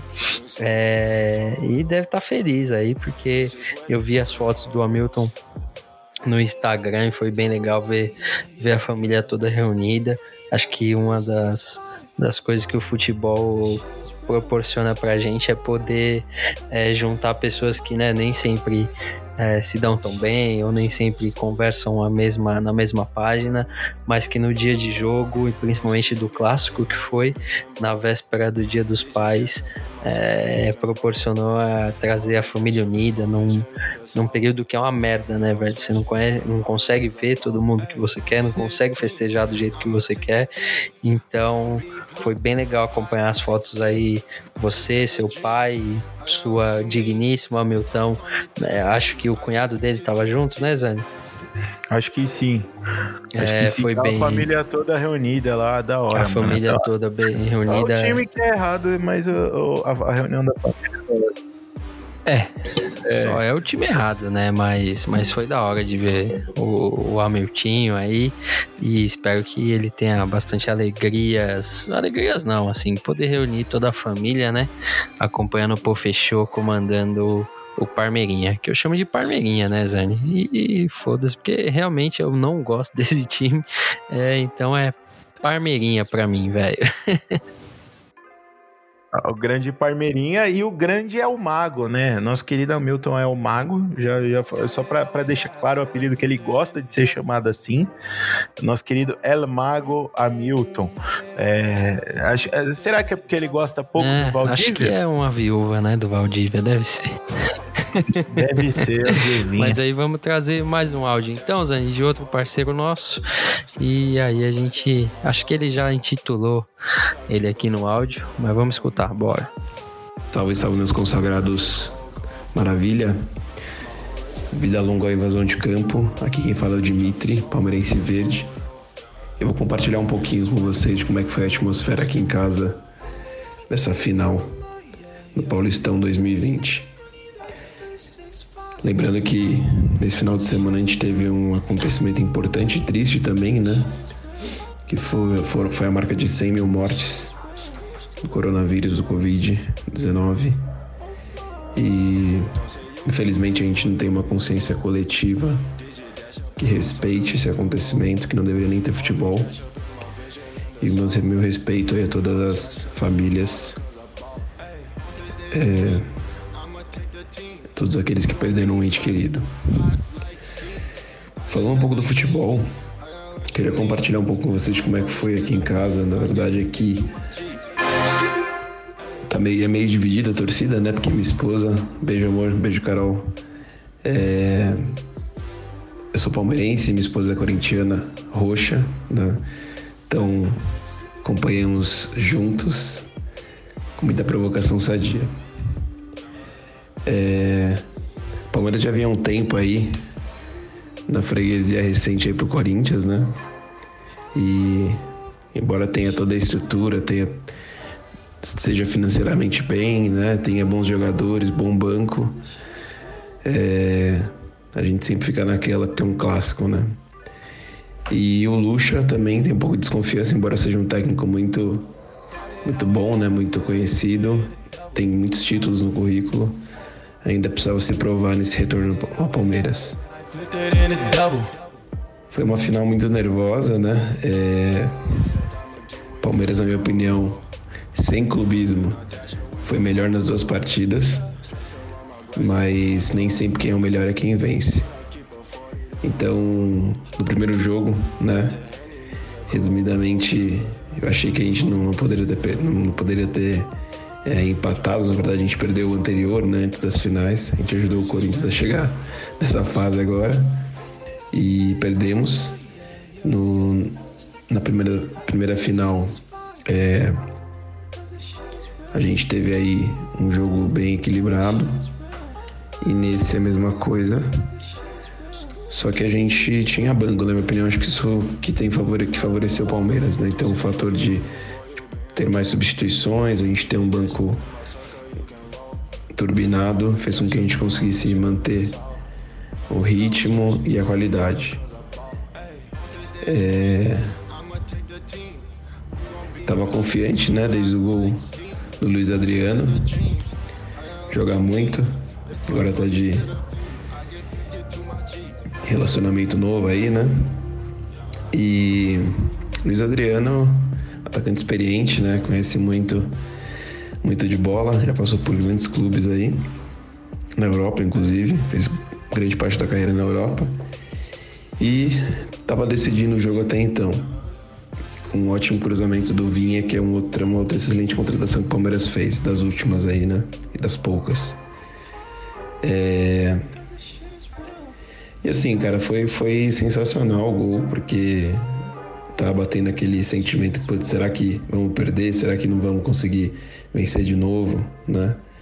E aí, nos faltando 10 minutos, 10 segundos para o final do jogo, o Gustavo Gomes que jogou tudo e mais um pouco durante a partida, fez uma falta que, que trouxe a penalidade. É, na hora eu fiquei louco, né? Fiquei puto com ele. Mas também pensei, putz, o cara tirou tudo, jogou demais o jogo inteiro. Foi sensacional. Tava retomando o desempenho dele de quando ele chegou no Palmeiras, né? Também já vinha de polêmica com renovação de contrato. Mas ele tava focado na bola e tava jogando muito aí nessa, nesse jogo. E infelizmente uma fatalidade, né? Ele, eu acho que ele errou muito mais a vontade de acertar do que em ter feito uma cagada aleatória, assim. O Everton não conseguiu pegar se tornou o clássico ainda mais emocionante. Então eu falei, será que o jogo vai colocar agora no nosso chopp, né? Vai, vai azedar o pé do frango. E aí ele fez o gol, foi pros pênaltis. E lá eu pensei também no Everton, que tá num ótimo momento. É, já falei para alguns amigos palmeirenses que eu não gosto muito do Everton, mas ele, enquanto. É, o momento dele é muito bom, né? É, e tenho passado a gostar mais aos poucos, ele, mas ele é um excelente goleiro. E. Cara. Fez a diferença, pegador de pênalti. Fez, fez, é, fez jus a, a a função dele dentro do Palmeiras, né? Historicamente com ótimos pegadores de pênalti. São Marcos que o diga. E mais uma vez ele saiu muito bem. O Cássio também pegou alguns, então foi bem emocionante aí a final. É, e no final, deu óbvio, né? Deu Palmeiras. É, mais um título esse ano. Primeiro foi Florida Cup, agora Paulistão. Ou Paulistinha, tem essa polêmica aí também. E somos campeões. É, agora esse ano é focar agora aí no. Falar que nem igual jogador de futebol, né? Esse ano agora é focar no brasileiro, na Libertadores. Torcer que as coisas voltem ao novo normal. É, que todo mundo fique bem, com saúde, que a Confederação Brasileira de Futebol tenha consciência e que a gente consiga aí ter um ano, um resto de ano né, é com, com cautela, precaução, consciência, para que o futebol aconteça e os profissionais não fiquem expostos, né?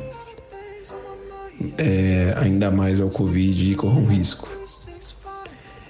Maravilha, essa foi a minha opinião. O clássico foi sensacional, digno de um Palmeiras e Corinthians. É, fica aqui minha, meu relato e avante palestra. É campeão, baralho. É. E aí, é, Lucão, você viu quem, é, viu, quem veio, né? Pesado. Nosso querido. Nosso querido. Esse, esse tem uma tem, voz rapaz. sedutora. Rapaz. Esse tem. Esse daí poderia apresentar o Globo ah, Repórter facilmente. É, o Globo Repórter, acho que um Jornal da Noite, a um bibliografia da minha vida, é... se ele quiser. Fica à vontade. Sensacional. Imagina ele, ele fazer a narração da sua vida, velho. Caralho, eu é. pagaria ah, isso depois de morrer. Eu ia deixar uma grana ia deixar umas, ali. umas Itaipava pra ele. Ele gosta, ele gosta de, ele gosta do Danone. Esse, Esse é. é Danoneiro. E, e, o nosso querido Jimmy, é, é, nosso amigão aí, o Jimmy, é, que é Parmeira. Esse é Parmeira. Ele é. Nome de esse, russo? Esse também é Nutelinha. O nome de russo, Dimitri.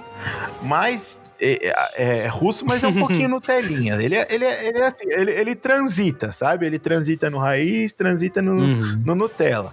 É, eu vou falar que ele é um pouquinho Nutelinha porque adora uma estelinha pra, pra segurar no, no papelzinho de cima pra não gelar a mão. Mas ele também é raiz porque dança um samba rock como ninguém, monstro sagrado. É, então a gente vai, eu falo que ele, ele dá, dá, dá, uma transitada aí mais pro raiz, tá, Jimmy? Só pra não, pra não ficar tão bravo comigo. E, e o da hora do Jimmy é isso que ele falou, né? Imagina, cara, você tá lá na sua casa, mano. Aí, tipo, o Jimmy é palmeirense, né?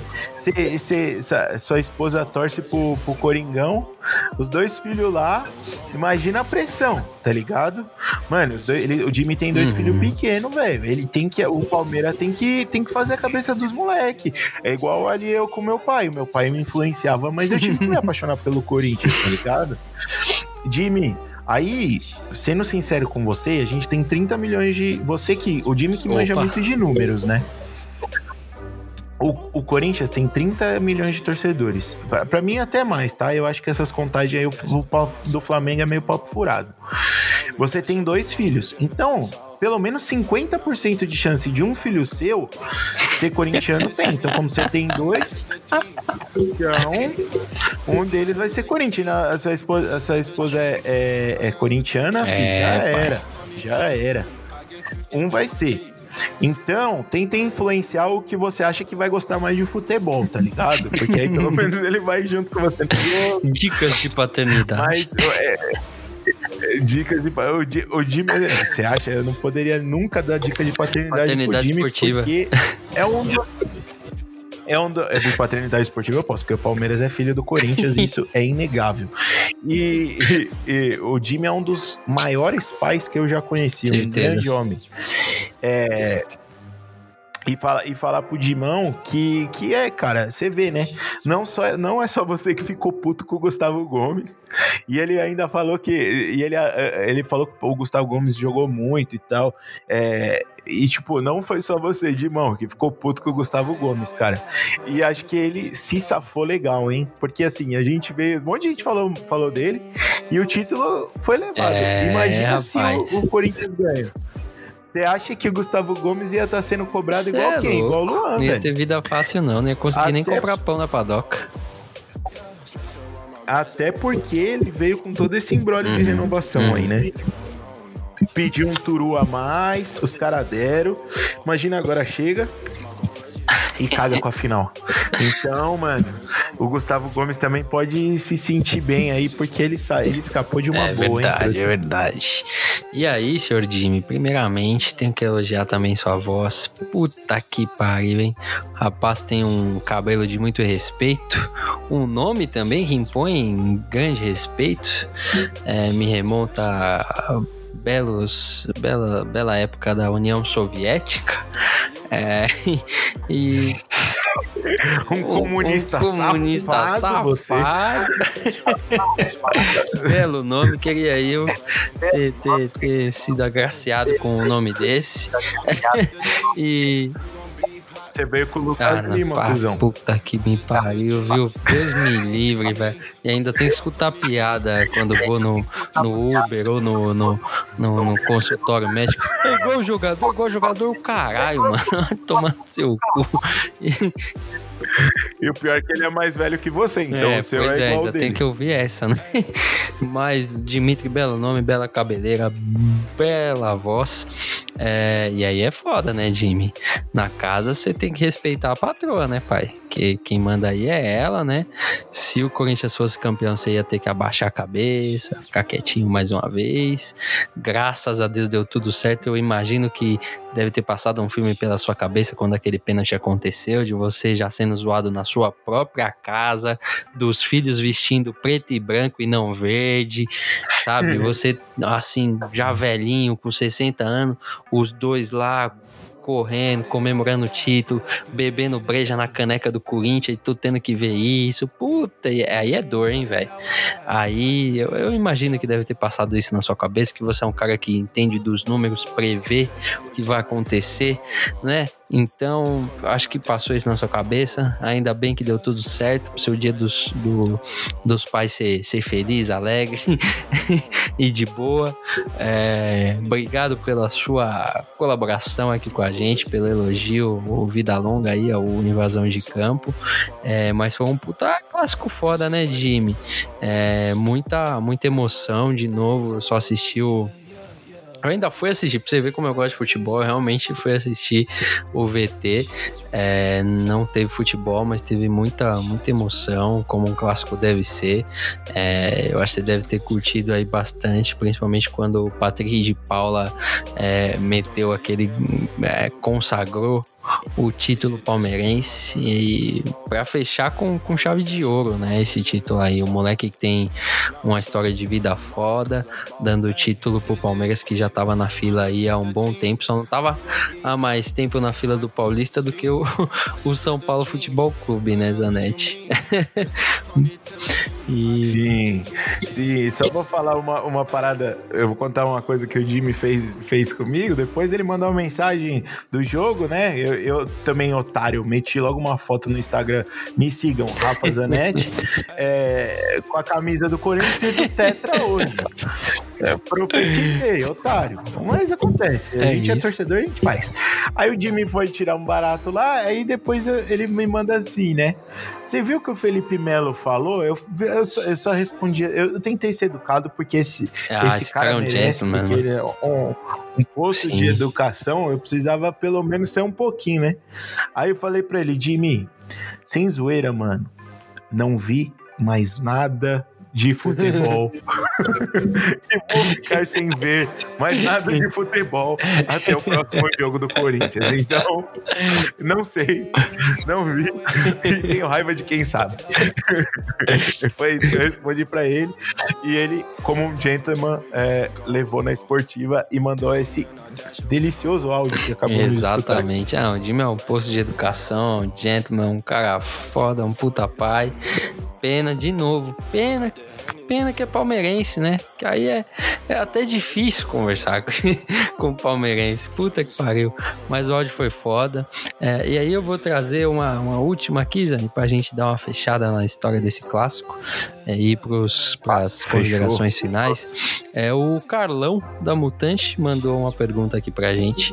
É, não foi em formato de áudio, mas eu vou fazer as vezes dele aqui. E ele pergunta assim: O Palmeiras do Lucha fará frente a Flamengo, Grêmio e Galo?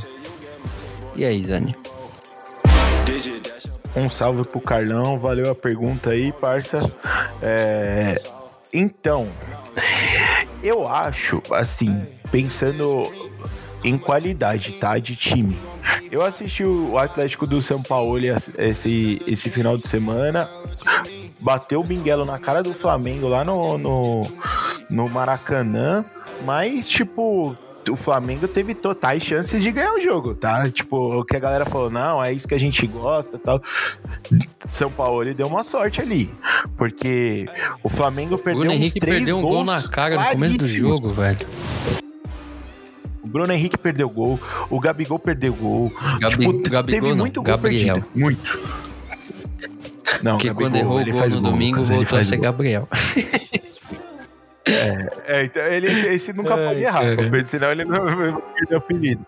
E aí, tipo, realmente o, o, o time do São Paulo ele tá bem. É, o Palmeiras, eu acho que o time, tipo. Não tem um craque, perdeu o Dudu, que eu já não achava tudo isso. é, é, aí, totalmente sem clubismo, acho o, o Dudu um bom jogador, mas é, para você ver o nível do futebol brasileiro como tá, ele era Hum. ídolo do Palmeiras. Outro cara que não batia pênalti Opa, em decisão e foi ídolo do Palmeiras durante muito tempo, então presta atenção aí, rapaziada, porque é, não é só no nosso lado não, né? No do Palmeiras também, e, os cara, e o cara foi ídolo, Uhum. sem cobrança. Então, cobraram ele, né? Lógico que a torcida do Palmeiras cobra mesmo também, a turma do amendoim é foda. Mas é, eu acho que, que tipo, o, o time do Palmeiras, ele tem um futebol muito pragmático, sabe? É, tipo, falta um cara diferente no time, um cara de ataque diferente, sabe, Lucas? É, é, ele é um, um bom time. Para os padrões que a gente tem no Brasil hoje, é um bom time. Mas falta aquele cara. E o Grêmio acabou de perder esse cara, né? Que Era o Exato. Everton Cebolinha. Então, acho que acaba se nivelando aí o Palmeiras, o Grêmio e o Atlético, porque o Atlético é começo de trabalho. E o Flamengo, cara, é. Eu não tenho como falar. Porque é, os jogadores são muito bons. Isso é inegável. É, agora, mudou o técnico, mudou o estilo. Pra quem acha que é o mesmo estilo, não é.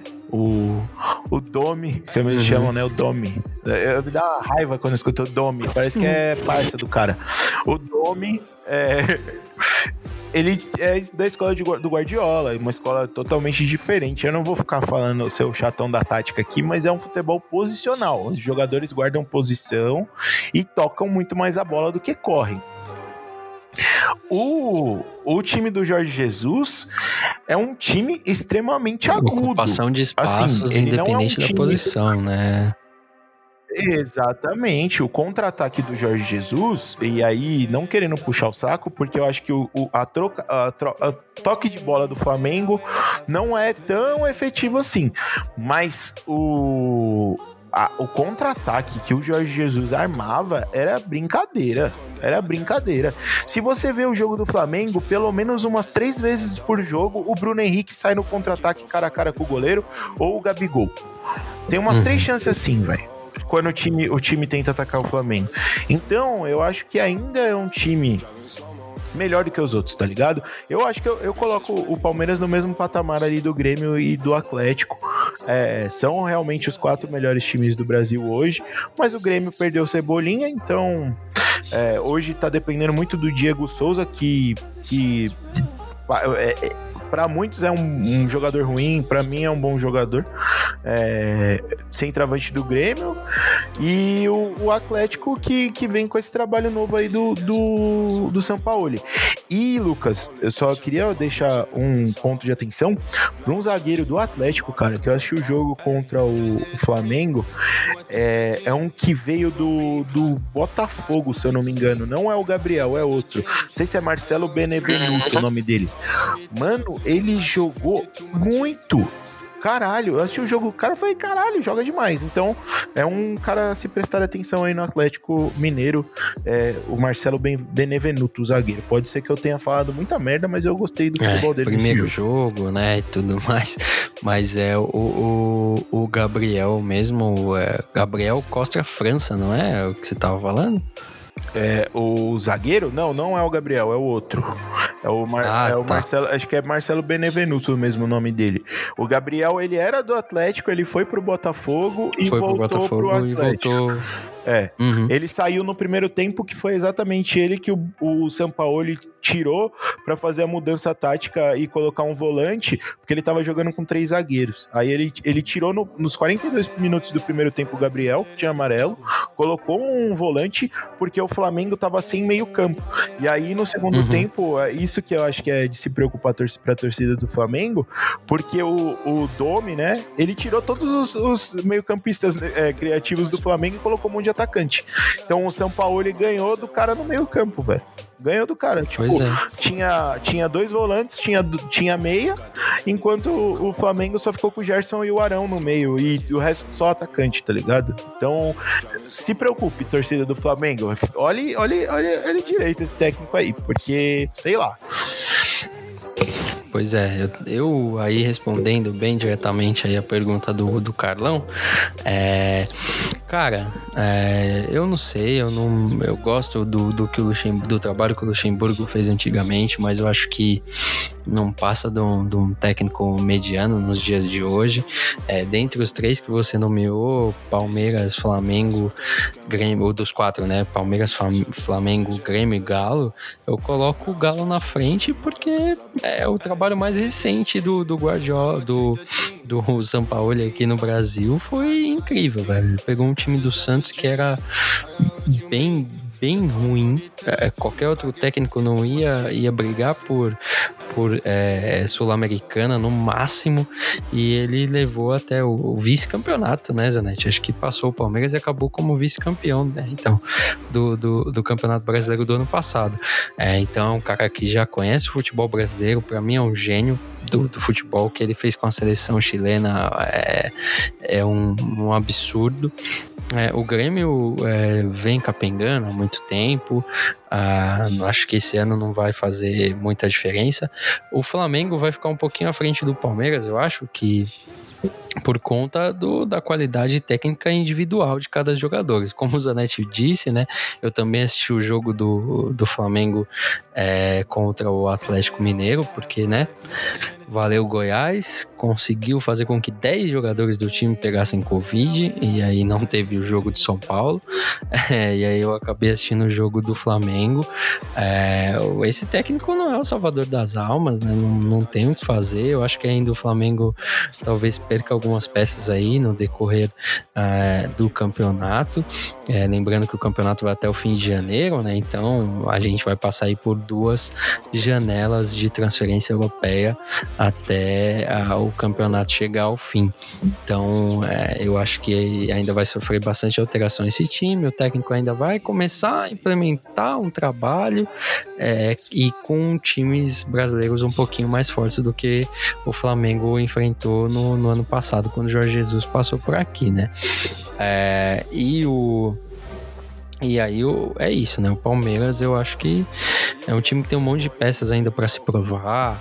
É, então o, o, Vinha, né? Que até que fez o cruzamento, um bom cruzamento pro, pro gol é, do Luiz Adriano, ainda vai ter que se provar. O próprio Luiz Adriano, é, o, o, o Ramires também, que foi um bom jogador. Eu acho que o, o Lucha vai ter bastante trabalho pela frente. Eu acho que o Galo acaba saindo, saindo bem à frente nisso aí é, já provou força aí é, contra o Flamengo, um jogo complicado. E o Flamengo como segunda força. Desses quatro você colocou é Galo, o Flamengo em segundo lugar, porque por conta mesmo da qualidade técnica, quase venceu o jogo contra o Flamengo. É, e aí o Palmeiras em terceiro, é, por conta do elenco que tem, tem um elenco, é muita gente, né? Muito grande, talvez ah, faça alguma diferença dentro do Campeonato Brasileiro, que vai ser bem longo esse ano. É isso, Zani. Alguma consideração final sobre esse grande duelo paulista e um grande derby na final do campeonato? Só falar que foi um dos melhores Palmeiras e Corinthians que eu já assisti na minha vida pelo nível de emoção. É, não pelo nível de futebol. É, falar que o Jô é foda, respeito o Jô. O Jô é muito monstro, monstro demais, monstro demais. É, moleque começou com 16 anos no Corinthians, hoje já é um, um, um homem de respeito que mete gol pra caralho e veste a camisa do Coringão como poucos. E parabéns, infelizmente, né? Tenho que dar parabéns para esses porcos, esses porcos suínos nojentos. Porcos suínos é bom, né? Os suínos nojentos é, por esse título aí, né? Que vocês falam tanto que é o Paulistinha, mas tiveram que lutar bastante para ganhar esse ano, hein? E, e, e falar para eles que eles não ganharam da gente, não, hein? Foi empate. Então, esse ano a gente ainda tá invicto contra vocês, beleza? A gente vai ver agora no brasileiro como é que quanto é que vai ficar. Porque Copa do Brasil a gente vai levar. Agora o brasileiro, a gente vai jogar água no chope de vocês. Porque a gente não vai deixar vocês ganharem o brasileiro. Pode contar com o que eu tô falando. não teria como acabar de um jeito melhor. Bora pro penalidade máxima então. É nós.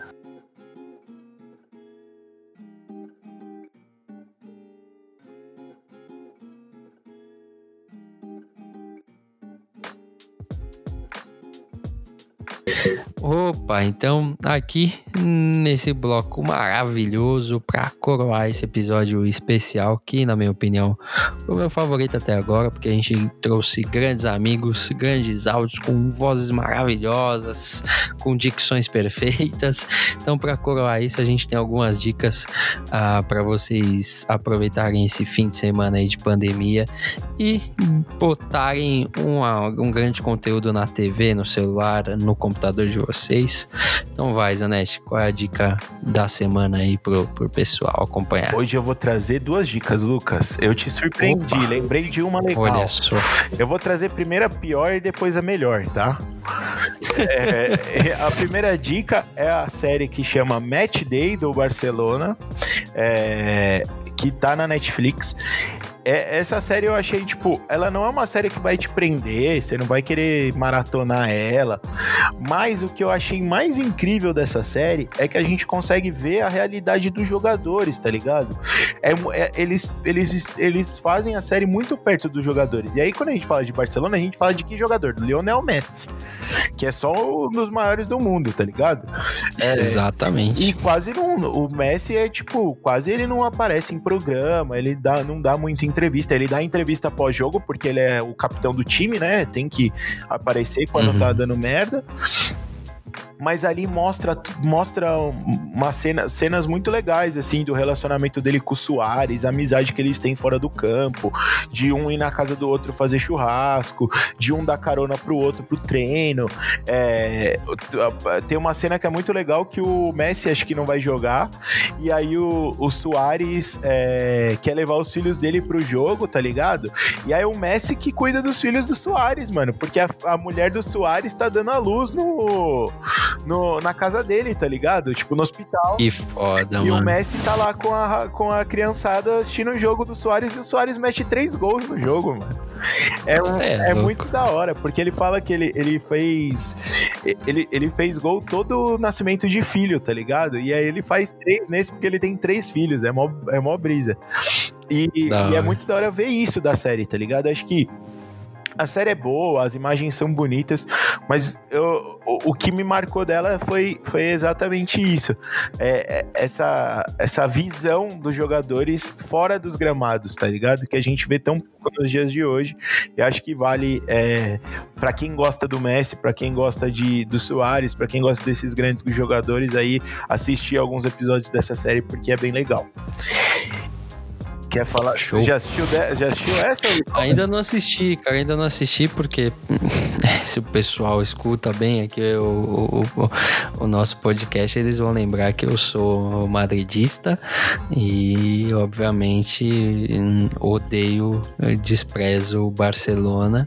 É, apesar de gostar do Messi, de, é, de ser todo favorável a, ao movimento é, catalão é, de separação mas é, é, tem, um, tem algumas barreiras que eu, eu devo, devo né, passar por cima para assistir essa série, mas eu, com certeza vou assistir, mano. Assiste alguns episódios, é isso que eu falei pra rapaziada, é, pros nossos queridos invasores. Assiste alguns, mano, e vê, tipo, tem uns que falam do Messi, tem outro que fala do Soares, tem um que fala do Ter Stegen, aí vale uhum. a pena, tá ligado? Tipo, assistir esse, esses, esses episódios picados. E aí, hoje eu vou como esse é um dos, dos podcasts mais é, especiais que fizemos até agora, eu vou trazer uma das recomendações que eu mais gosto. De, Olha só. De um Instagram. E essa daí eu faço para todo mundo. Que deve ser muito conhecido. Eu acho que a, não sei se a galera que escuta a gente já conhece, mas ele é bem conhecido. Que chama Esse Dia Foi Louco. Que é comandado por uma pessoa que eu tenho extrema admiração, apesar de não conhecê-la. Que é o Carter Batista. Que, uhum. que faz todos os textos do, do, do Instagram. E, cara, é o melhor texto de Instagram falando de futebol que eu já li em todos, assim. É absurdo o que o cara escreve.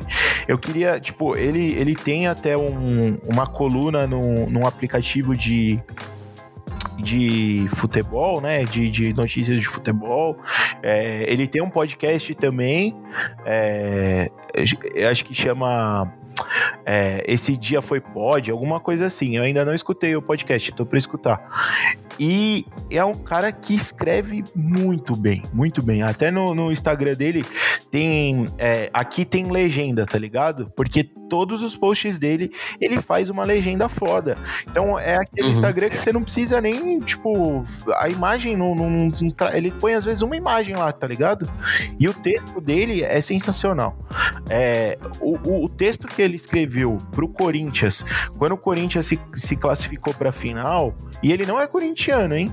Ele não é corintiano e ele torce para outro time que dá para entender quando você vê o Instagram dele, mas ele não, não fala declaradamente.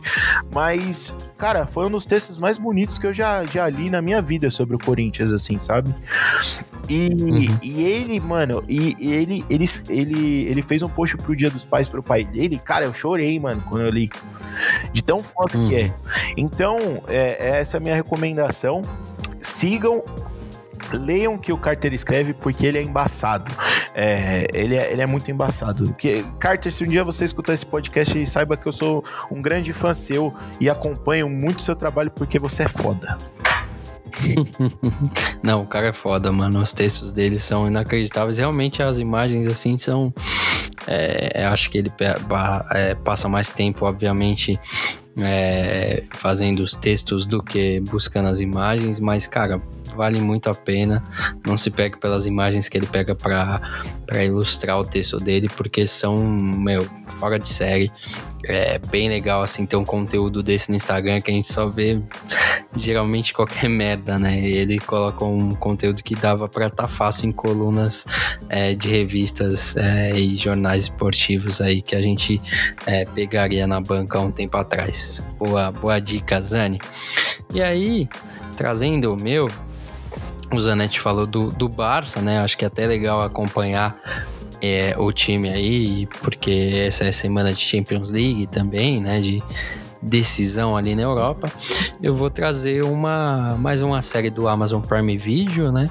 É, o Our Nothing, né? Que é uma série que eu já trouxe, né? Falando dos All Blacks a, da última vez, mas agora é o Our Nothing Manchester City, o time que eliminou o meu querido Real Madrid essa se, a semana passada da Champions League. É, essa nessa série documental acompanha a temporada de 2017 e 2018, né? Do, do time azul é, de Manchester. É, e ela é muito legal para você ver como o Pep Guardiola, um dos maiores treinadores né, do, da história, né, é, monta o seu time, como ele mantém os jogadores motivados, o clima que ele cria dentro do vestiário, como ele trata a imprensa, como ele, é, é, é como que ele responde à pressão.